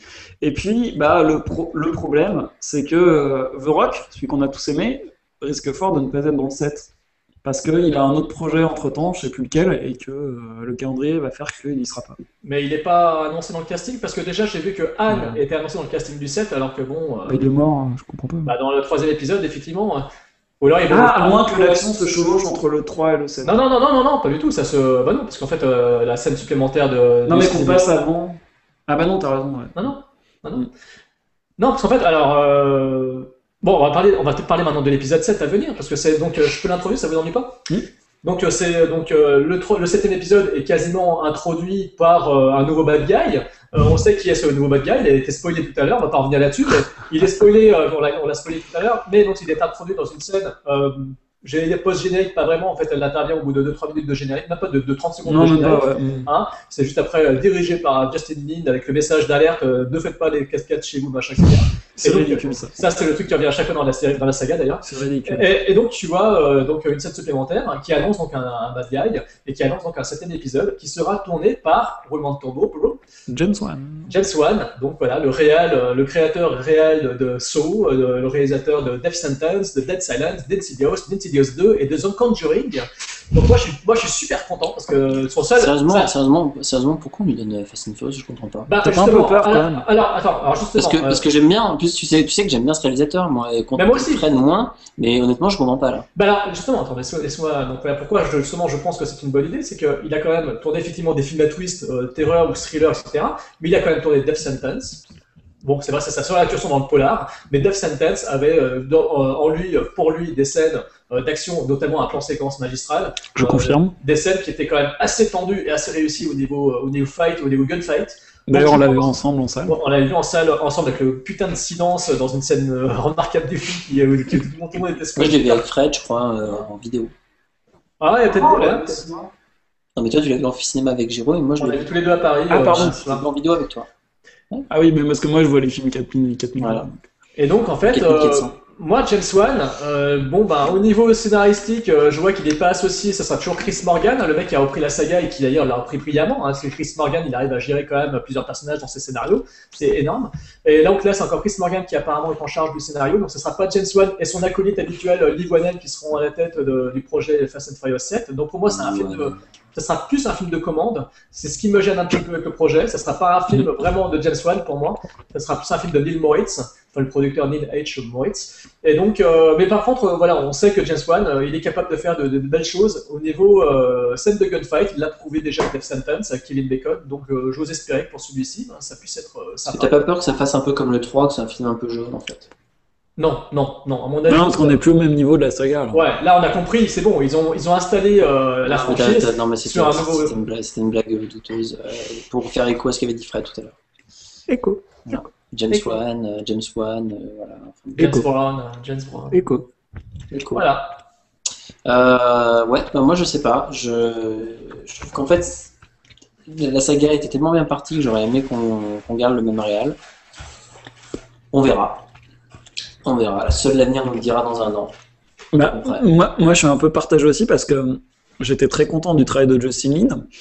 Et euh, bon, tout à l'heure, je dis que j'avais préféré le 5 ou 6, même si je l'ai beaucoup aimé et j'ai qu'une envie, c'est de l'acheter en Blu-ray pour me refaire le 1, le 2, le 3, le 4, le 5, le 6. Et, euh, et donc, du coup, j'ai un peu peur qu'on change de réalisateur parce que je trouvais que la- la- l'angle était bien, bien choisi. James Wan, j'aime pas tout. Donc, euh, vous savez qu'il y a des films que j'ai aimés, d'autres que j'ai pas aimés. Du coup, j'ai un peu peur parce que je suis pas sûr de, de ce qu'il va nous faire. Et puis, euh, la saga, si là, cet épisode, il fait encore un gros carton, s'il rapporte un, million, un milliard de dollars, qu'est-ce qui va se passer? Ils vont pas faire qu'un 7, hein, ils vont faire un 7, un 8, euh, voilà. Donc, qu'est-ce qu'on fait là? James Wan, il va pas venir pour faire une trilogie. Donc, c'est là que ça me fait un peu peur, moi. Bah non, il a, il a déjà saut 10, saut 11 et saut 12. Non, non, là, là, là, il fait Insidious euh, 2, 3, 4, 5, c'est bon, il a trop. Voilà, donc euh, moi, j'ai un, peu peur sur euh, ce qui va se passer. Après, j'ai un peu peur du 7, en fait. Et espérons que ce soit un peu dans, dans le style de Dead Silence. hein, Je pense que ça te plaira. Fred. Plutôt de Death Sentence. Ah oui, je sais, c'est pour ça que je dis ça pour rien. Et par contre, euh, ce qui m'ennuie, moi, vraiment une chose qui m'ennuie, c'est que le film, quand même, au niveau de la production, euh, c'est très rapide. Donc, ça veut dire qu'en fait, au niveau de l'écriture, au niveau de tout, en fait, c'est très rapide. Et Jets One, je sais pas si vous êtes au courant, euh, il a sorti donc Insidious, c'est maintenant quoi On en a parlé l'autre fois, encore une fois, mais il y a quelques On temps. Il y a deux ans, il y a deux ans. Voilà, là il tourne, il, a- il, vient, il, il sort bientôt là cet été Insidious 2. Dans la foulée, non, non, ils sont pas Insidious 2 dans la- bientôt, c'est The Conjuring avec Vera Farmiga et Patrick Wilson qui sort bientôt. Et deux mois après, il nous sort Insidious 2, c'est-à-dire qu'en fait il a tourné consécutivement les deux films.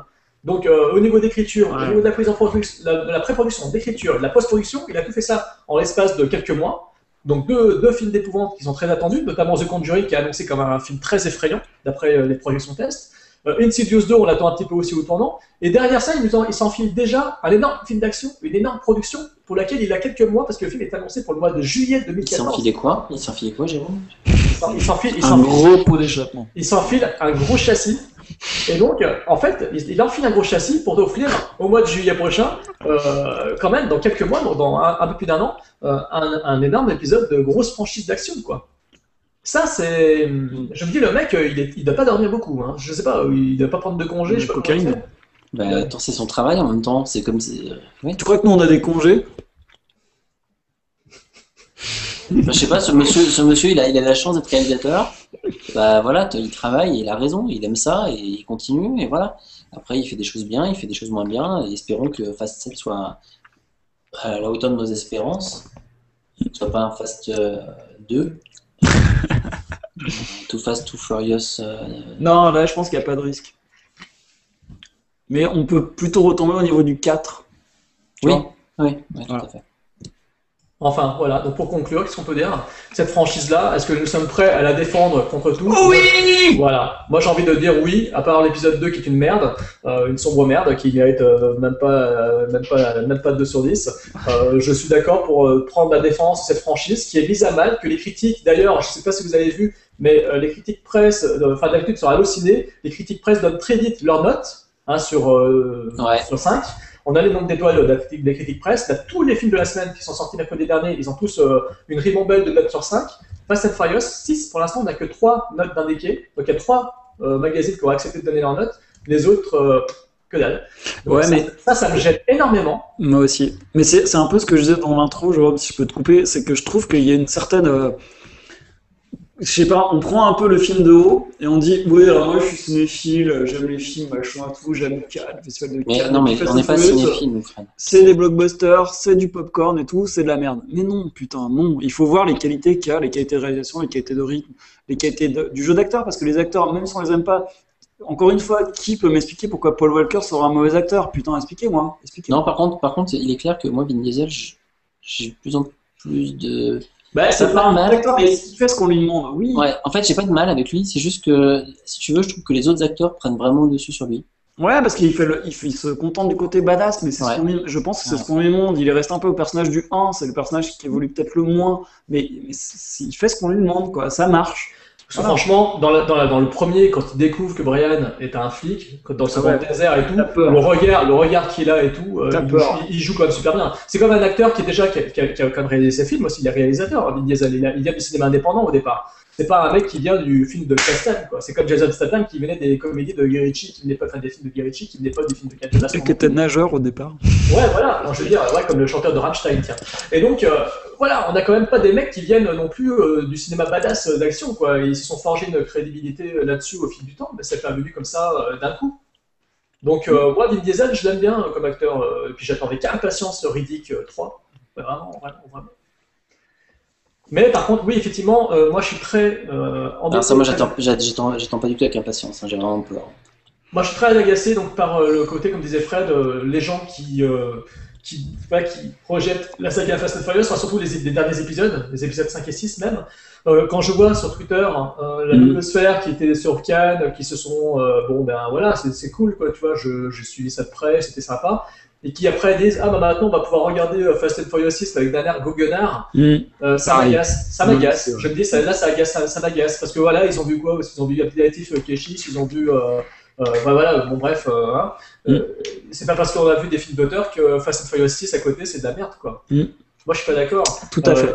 Le Tout cinéma, le cinéma est là pour faire réfléchir, il est là pour euh, rendre la, la vie plus belle, mais il est là aussi pour divertir. Pour il, est là divertir.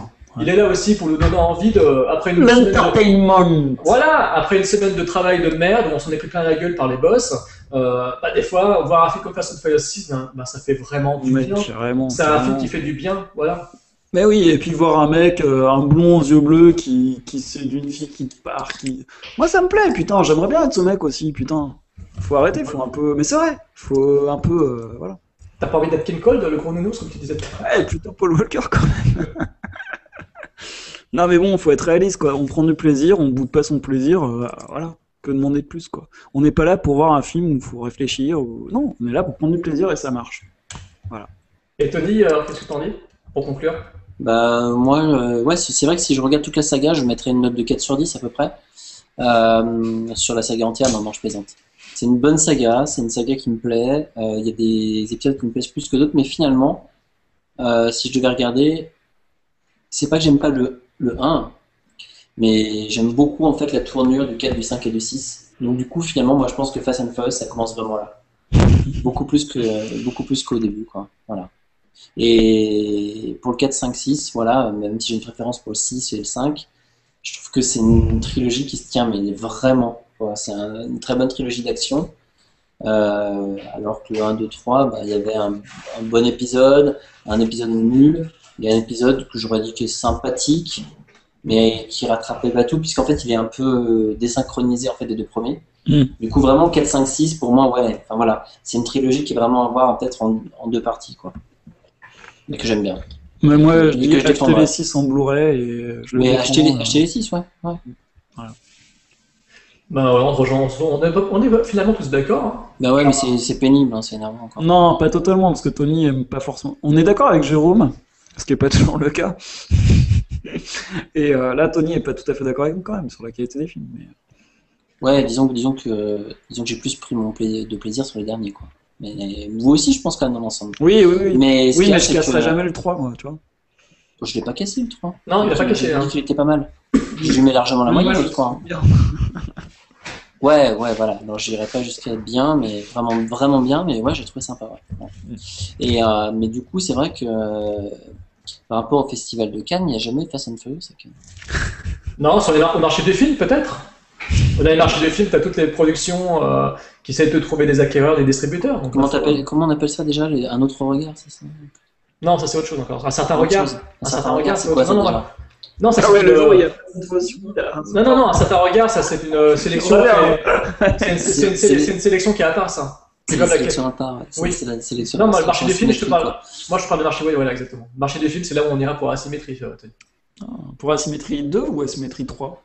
Ouais, non, déjà. pour le premier, le deuxième s'appelle Désillusion. On en fait la pub d'ailleurs maintenant. Donc, euh, moi, euh, juste une chose pour terminer, euh, j'aurais un petit coup de cœur à passer. Oula. Donc, c'est pour l'album de Amorphis. Non, je rigole. Ah putain, sérieux, mais. Non, non, non. Non, non, euh, alors déjà d'une part, euh, pour dire, euh, déjà je m'excuse encore une fois, euh, je vous présente mes excuses, mes chers twittos, parce qu'apparemment j'ai un comportement sur Twitter qui est assez particulier, donc je fais passer le message ici ce soir. Euh, j'ai apparemment choqué pas mal de monde euh, en tenant des propos euh, souvent hors, de, hors contexte et déplacés.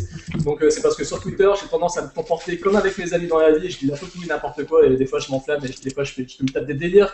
Et si on ne me connaît pas, et ben forcément ça passe pas très bien. Donc désolé, je m'en excuse encore une fois. Je présente mes excuses pour ce comportement que je peux avoir sur la, sur la, sur la. Euh, et ensuite, euh, coup de cœur bah, sur la série Banshee, la série Banshee qui date d'il y a quelques mois, parce qu'elle a été diffusée en début d'année, euh, créée par, euh, enfin produite par Alan Ball, mais créée, donc pas créée par Alan Ball, mais créée par, enfin co-créée par Jonathan Tropper, dont je vous conseille vraiment les romans, qui sont des romans magnifiques, dont le prochain, le dernier d'ailleurs, est bientôt euh, mis à l'écran avec Jason Bateman, euh, Timothy Olyphant et Rose Byrne, euh, réalisé par Sean Levy, donc euh, je vous le conseille. Et donc la série Banshee, euh, on retrouve l'univers de Jonathan Tropper, donc euh, un personnage qui se retrouve dans une communauté, et euh, avec donc son humour euh, sarcastique, euh, un peu acerbe, euh, avec euh, et surtout, surtout un énorme côté badass. Donc la série va très loin, euh, ça va très loin dans le cul, ça va très loin dans la violence. Ça va très loin dans la violence, et c'est un vrai plaisir Je me demandais coupable. quand t'allais dire. Voilà, ça va, c'est un vrai plaisir coupable. Banshee, moi je vous le conseille, il y a 10 épisodes de près de 1 heure chacun. Euh, ça en met plein la gueule. C'est le héros, euh, le héros est très charismatique. Euh, c'est un, un anti-héros vraiment j'aime beaucoup et cette série est vraiment recommandable mais à 100% quoi. Banshee. Ah. Alors, je confirme ce qu'a dit Jérôme, parce que moi, j'ai vu la série euh, en quelques jours, là, les 10 épisodes en quelques jours, et j'ai beaucoup aimé aussi. C'est aussi un plaisir coupable, parce qu'il y a quelques défauts, mais euh, voilà. Bon, comme j'ai deux autres coups de cœur, je fais vite. Le premier, celui-là. Pourquoi? Ça date un peu, hein, ça date de Noël, moi je l'ai reçu à Noël, mais le coffret Blu-ray de James Bond, pourquoi? Parce que je viens de le terminer, et euh, bah, c'est une tuerie, quoi. Des premiers James Bond euh, avec Sean Connery au dernier avec Daniel Craig, c'est une tuerie, et se renvoyer toute la saga comme ça, c'est vraiment fantastique. Même s'il y a des films meilleurs que d'autres, c'est vraiment une, bonne expérience. Et puis, un dernier petit coup de cœur, pour une série que j'ai regardé, euh, dont j'ai regardé la moitié pour l'instant de la première saison, c'est la, sé- la, la série euh, Bates Motel. Donc, qui Ah. reprend euh, une sorte de prix, enfin, pas une sorte, c'est un prequel de- du film Psycho, Psychose de Alfred Hitchcock, que j'ai vu pour l'occasion hier, parce que je l'avoue, je ne l'avais jamais vu. Et ouais, je sais. Et du coup, bah, c'est très intéressant parce qu'après avoir vu le pilote, je me dis non, euh, ça aussi, il faut que je vois euh, le film. Et vraiment, c'est intéressant. L'acteur est bien casté. C'est l'acteur qui jouait dans Charlie et la chocolaterie. Et euh, il est très spécial, mais il ressemble beaucoup à Anthony Perkins qui jouait dans, Psychose de, d'Alfred Hitchcock. Et l'univers est bien retraduit, c'est très très intéressant. Et c'est un peu weird, c'est un peu, un peu violent, un peu malsain, et vraiment c'est bien joué. Il y a Vera Farmiga en, en Corée, on a parlé d'elle tout à l'heure, qui est charmante et inquiétante, et qui est très bien dans le rôle de la mère de Norman Bates qu'on voit euh, enfin. Voilà, donc une petite série que, que je recommande. Euh, Pour l'instant, j'ai vu que 4 épisodes, mais je la recommande. Voilà. Et Tony? Euh, moi, j'ai pas de coup de cœur euh, série ou film. J'ai un coup de cœur pour mon Galaxy S4 Ah oui. depuis quelques jours. Voilà. Euh, et donc, euh, et juste un petit truc, je fais un gros fuck à toutes les, à tous les, euh, les soit Android, Android fan, iPhone fanboy ou machin, etc. Tous les fanboys dans l'ensemble. Voilà. Donc, testez de- des nouveaux trucs. et c'est pareil pour les séries ou pour les films finalement. Testez des nouvelles choses et puis, et puis voilà, ouvrez votre esprit. Ouvrez-vous, ouvrez-vous au monde. Et des fois, bah, même pour la musique, hein, c'est pareil. hein. Et des fois, en fait, on est agréablement surpris par certaines choses. D'autres fois, on se dit qu'on a fait une erreur. Mais au moins, on a tenté, on a testé, on a vu d'autres- choses. Quoi. Voilà. C'est un beau message. de- de- Ouais, C'est moi je super, le partage, euh, l'ouverture d'esprit, je la partage entièrement. Euh, si- sinon, le, euh, je suis j'étais très étonné, le dernier album de Daft Punk, je pensais détester, euh, et en fait, au final. Ah ouais, c'est pas mal, ouais. C'est pas mal du tout, ouais. J'ai écouté aussi, c'est pas mal, ouais. Pas mal du tout, ouais. Pas encore écouté. Le, bah, le single est sympa. hein, le single, en fait, au début, je me suis dit, ouais, c'est un peu facile et tout. Ah, c'est sympa. Puis au final, bah, ça reste quand même la tête, mais le reste de l'album est assez sympathique et assez éclectique. Vous verrez si vous l'écoutez. Bah, tu verras, Jérôme, si tu l'écoutes. Ouais, ouais, mais je pense, euh, je pense à me le prendre, j'attends, j'attends la paye là, avec impatience. J'attends la paye, j'aime bien quand tu dis ça. J'attends la paye. Elle arrive jeudi. Marlène, Marlène, ma chère comptable, si tu m'entends, je veux ma paye. T'es sûr qu'elle regarde pas tes Non, regarde pas, Je suis pas sûr. Je l'ai je l'ai croisé, je l'ai croisé ce matin quand je faisais mon, quand je courais sur le, ce matin. je l'ai croisé, elle était avec une pote qui faisait du roller. Bon bah moi j'ai pas j'ai pas de- d'agent euh, préposé à la paye puisque je suis à mon compte donc je me fais moi-même ma paye donc euh, pff, moi j'ai pas besoin d'argent pour acheter des disques j'ai le dernier Daft Punk Ouais, Fred. Ouais, bah, moi je l'ai Ouais. récupéré sur Deezer, bah oui moi sur euh, comment ça s'appelle déjà? Spotify Spotify. Oui, oui. Et Jérôme lui achète ses disques. Moi, j'achète mes disques. Des photos euh, que j'ai postées récemment en attestent. Euh, et tous tes tweets euh, nocturnes aussi Bah, je pourrais très bien, ça pourrait très bien. Ce soir, je vais m'endormir avec des mét- avec du métal Bah, ça, Ouais, euh, ça, c'est- qui dit ah oui mais qu'est-ce teste, hein, que j'ai j'ai 10 Voilà. heures près. 10 heures ça, c'est un clin d'œil, c'est un clin d'œil à notre pote euh, podcaster justement. Draven Hard Rock Voilà. ça fait c'est- Je suis pas sûr que ce soit Draven Hard Rock. Mais c'est- très difficile à prononcer. Draven non justement la dernière fois je me suis trompé j'ai dit Dra- Draven Rock Moi je me suis trompé aussi. Draven Hard Rock voilà C'est vrai? Mais, mais c'est tout le problème. Mais oui, j'ai eu une discussion avec Twitter avec lui là-dessus. C'est tout le problème des gens avec qui on discute, qu'on a l'impression de, de connaître par les réseaux sociaux, Internet, etc. Et en fait, pour lesquels on, on se prononce le pseudo euh, n'importe comment dans la tête. Et donc, Ouais. quand on veut le dire à l'oral, on dit n'importe comment. Voilà. Exactement. Alors qu'en fait, on connaît bien les personnes. Mais... La dernière fois, Ah. moi, la dernière fois, moi, bon, je lui ai pas beaucoup parlé, mais je lui ai parlé quelques fois, et en fait, je voyais son pseudo et je l'ai dit, mais c'est- j'ai dit n'importe quoi. Pareil. Ouais. D'ailleurs, on recommande 24 FPS euh, à l'occasion. On met fin à ce podcast, mes chers amis, sur Non. notre saga. non, non, on va parler de. Fast and Furious 8. Et bon, on va parler du Festival de Cannes si vous le souhaitez. Et Mais... de Torquay 2. Ah oui, alors Torquay, justement, on aurait pu, on aurait pu l'évoquer puisque ça a quand même été produit par Neil Moritz, producteur donc. de- Ah, tu sais quoi On va l'évoquer. J'ai une petite anecdote. Ça fait quand même plus de deux heures, donc on va juste faire une Non petite mais anecdote. juste, juste attends, juste pour dire un truc là-dessus. Moi j'ai vu ce film Torquay au Hall, euh, probablement le week-end le week-end de la sortie. Et euh, pourquoi je dis au Hall Parce qu'en fait je l'ai vu à l'Orient Express, le fameux ciné euh, où il passe les films euh, estampillés ne marchera pas. Et dans la salle, Les sorties il y avait- techniques. voilà les sorties techniques, il y avait un Américain. Moi j'étais euh, consterné devant le film, alors Jérôme je sais que t'as aimé. Et le Ricain, lui, il était mais comme un ouf, ce qu'on disait tout à l'heure. Ah ouais, oh, fuck Et ben il a Oh gueulé my ça god à chaque scène Oh d'action, il a gueulé ça alors que moi j'étais consterné. Et donc ça me rappelle un peu la discussion qu'on a eu tout à l'heure sur le public Ouais. euh, durant Fast and Furious. Non mais bon, on va pas revenir sur Torquay, on avait déjà évoqué en parlant de détention. Mais bon, Torquay c'était le premier film donc réalisé par Joseph Kahn, donc le clipper attitré de, de Britney Spears et de plein d'autres euh, stars des années 90. Et c'était un film quand même qui était produit à part de la série Fast and Furious. Pour ça, c'est je l'ai- pour ça que j'ai mis l'affiche. Je vais Mais C'est une plaisanterie, on va en parler là Mais il Non, s'inspirait non, non, non. de. Ah, d'accord, non, mais il d'accord. s'inspirait quand même, il surfait sur la vague quand même. hein. Comment? Oui, non, mais, bien sûr, c'est le même producteur, c'est Ouais. Moritz. Donc en fait, euh, il a voulu euh, peut-être une nouvelle franchise euh, en parallèle, je ne sais pas, mais Avec en des tous les cas. motos. Et ça a été, de mémoire, ça a été euh, produit entre le premier et le deuxième, je crois. Non, entre le ça. deuxième et le troisième. Entre le deuxième et le troisième. Ça a été produit par le chanteur des Beach Boys. Euh, Donc, c'est- donc, donc, le film sur la vague. Donc, le film- Attends, le film-.